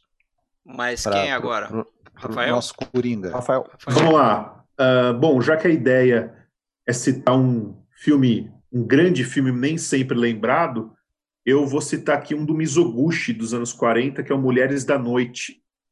Esse é um dos melhores filmes que eu já vi sobre a prostituição. Tardio, Sobre o né? retrato O de- Mizoguchi tardio ali, já final de carreira. É, o Mizoguchi dos- de 48, eu acho, né? Ainda ele não tinha feito o Contos da Lua Vaga, os mais famosos dos anos 50. Ah, é verdade, eu tô mas, confundindo. mas Tá confundindo é, com não, Rua da Vergonha, né? Isso, Rua da. Vergonha. É, Rua é o último, né? O Rua da Vergonha é o é, último dele. verdade. Mas esse aqui é antes, né? Esse é de 48 ou 47, não me lembro agora. Mas é um retrato brutal da, da prostituição. Belíssimo. É, eu, eu, se eu não estou enganado, ele é um filme que está mutilado. Ele tinha uma hora e meia, mas a cópia disponível no Brasil e no mundo, eu acho, ela tem um pouco mais de uma hora. Tá na, tá na caixa da Versátil, se eu não estou enganado também, em uma das caixas ah, da Versátil, ou saiu naquela coleção da Folha, não me lembro muito bem agora. Acho que saiu na coleção da Folha dos grandes diretores e saiu esse filme do Mizoguchi. É um, uma pintura, um belíssimo filme. Bem lembrado. Sim. Fala aí, Sérgio. Ah, você já citou um deles, que é A Dama de Xangai, que é o filme que eu, que eu adoro. Dei né? A. Dama, de, Xan- a Dama de Xangai. Outro que eu gosto bastante também, que cheguei a cogitar e tal, coloquei ele, mas acabou não entrando, que é A Meia Luz. Hum, Também acho. Gaslight. Acho um belo filme. Filmaço também. É. E tem aquele filme, filme do coração, assim, que é o filme que eu já vi 300 Let's Come vezes tal, que é o Vingador Invisível, né? Ah, René Ah, Clair, é. adaptação de Agatha. Christie, que eu acho que é a melhor adaptação da história. E... peraí, pensei que você ia falar Força do Coração. Let's Come Home. Ah, não. Não, mas na década de, de 60 tem Mr. Limpet, hein? Ah, É, dando spoiler. Não, mas, Mas não, é. mas peraí, eu falei, eu falei porque eu adoro o, a Força É verdade, você gosta, né? Eu gosto. É, E? Mr. Limpet, aguarde aí, aguarde a lista dos anos 60. Fábio, manda ver. Acabar. é, lembrei do The Setup, Punho de Campeão, do Robert Boa, Wise. já um rolou dos grandes aqui. filmes de, de boxe. É, eu ia indicar o Pérfida, do William Wyler, um dos meus diretores Boa favoritos, lembrança. Baita. Que é daquele Ótimo. começo dos anos 40, muita, muita coisa herdada do Cidadão Kane ali. Mas eu vou ficar mesmo com um diretor que eu amo, que é o Max Offus, e o Carta de uma Desconhecida. Boa, Ah, hein? Quase entrou na lista. Boa. E o Muito Tarde boa. Demais é década de 40 também, né? Também, também tá, Sim. também. Bem, Outro Sim, filmaço que a gente Outro filmaço. O. Como é que é? O. Também do Wyler, o de guerra lá, que ele faz com Os melhores anos. os melhores anos de nossas Nossas Ah, vidas. sim, sim. Esse Lindo também filme é outro filmaço. Cara, década Muita de 40 coisa boa, é né? pra gente ficar até o final. É, só comentando rapidinho como a gente fez na outra live, acho legal também a gente fechar os, eu citando só os fatos importantes da época, né? Claro que os relacionados à Segunda Guerra, né, mundial. É, Lembrei de uma coisa aqui, coisa desculpa. feita. Oi. A gente nem citou o senhor Kurosawa, né? Mas ele começa nos anos Ah, 40 e já faz é. alguns bons filmes, né? Como Bom. O Cão Danado. Tem 40 até anos. os de antes, saga do judô e tal, mas Kurosawa vai, vai, vai entrar certamente na década de 50. certamente, certamente. Vai reinar. Mas outros fatos importantes da década aí é Technicolor, né, também já se estabelecendo aí, mais e mais filmes coloridos. A, a indústria começa a apostar muito nesse, nesse formato, né, até fora dos Estados Unidos. É, e um, um evento importantíssimo que eu acho que mudou a indústria americana, que é o tal do, da decisão lá da Suprema Corte em 1948, é, governo americano versus a Paramount Pictures, em que eles simplesmente eles, eles, eles acabaram com a verticalização, né? Porque os estúdios detinham o- os meios de produção e, e também as Exibição. cadeias de exibição. Então eles tinham salas de cinema. Então era Quebraram era o toda- monopólio, né? eles destruíram o monopólio ali dos caras. E a partir de, de então, 1948, eu- eles foram obrigados a vender os cinemas, né? Então eu acho que isso tem reflexo até no, no cinema como é hoje, porque você imagina é, se isso fosse possível é, hoje, como é que não seria isso, né? Com essa dominância de, de, de filmes é, blockbuster. Na Tem um época, filminho que ninguém lembrou. o cara podia fazer isso muito mais tranquilamente, né? O cara mandava lá, tinha os, os cinemas, mandava exibir e pronto, tá exibindo 50 filmes na, na cidade lá, todos os cinemas da Paramount, da MGM, por aí vai. Mas é isso, qual o filme aí que ninguém lembrou? Tem dois carinhas que Certamente ninguém tem, lembrou. tem todos. Tem dois, mas tem dois que me ocorreram que ninguém lembrou, porque são caras que se destacaram muito ou nos anos 20 ou depois. que é o seu Eisenstein, né? Mas ele faz ali o Ivan, Ah, Ivan Terrível Terrível, na né? década de 40, né? Isso. E tem o seu Carl Theodor Dreyer, que faz ali o Dias de-. Gertrude, né? Não, não, Dias de Gertrude. Ira. Dias de Ira. É, é. O Gertrude é dos anos 60, eu acho, mas É, exatamente, é o último, né? Eu acho E que é o único uma- filme dele nos anos 40, né? Esse Mas o uma do- coisinha, A viu? palavra dos anos 50.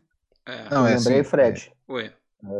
que é ah, em 49 tem a inauguração da Vera Cruz, né? No Brasil, que foi uma tentativa que Ah, durou sim. cinco anos só, mas foi uma tentativa ousada. Floradas na Serra, hein? Filme bom também, Ah. brasileiro. O Cangaceiro. Cangaceiro, Veracruz também. É, é verdade, uma tentativa ousada aí de fazer uma indústria de cinema no Brasil, né? Coisa que nunca emplacou. Uhum. De verdade, não sei se vai emplacar um dia. O cinema brasileiro vive Tá de ciclos. Enfim, Sim. é isso aí, senhores. É, mais de duas horas a gente conseguiu, acho que bateu quase que o recorde da É, e live o, e o Eliezer décadas, hein? bem. Ele falou: é, como é que vocês fariam duas décadas, hein? Não dá, né? Não, 40 e duas 50 décadas Possível, nesse possível, esquema não dá. Então, década de 50, talvez semana que vem, né? A gente tá, tá vendo aí, porque a gente tem um episódio marcado para gravar aí. Então, talvez a A gente, gente faça uma pausa. Grava podcast. né? A gente ainda grava Ainda podcast. faz isso? Ainda faz isso. De repente a gente dá uma folga aí nessa semana e volta na outra semana aí. Certo? O bom é ser podcast com imagem, né? É, mas aí. É piada interna, o pessoal não vai É. entender. Piada interna. aí, Podcast com imagem. Lançamento nacional. Algum dia. É. Tá bom, né? então valeu, galera. Valeu. Valeu. Valeu. Obrigado, noite. gente. Valeu Obrigado pela Obrigado a presença. todo mundo que teve paciência. Foi ótimo. Obrigado pela- pelo convite Até a próxima. Valeu. Vamos ver filme. novo. Vamos pra próxima, década de 50. É aí que sim que o bicho vai pegar. Essa foi tranquilaça, hein? Abraço. Aí. There's gonna be a certain party at the station. Suddenly, I used to call Funny Face. She's gonna cry until I tell her that I'll never roam. so Chattanooga choo choo. Won't you choo choo me home?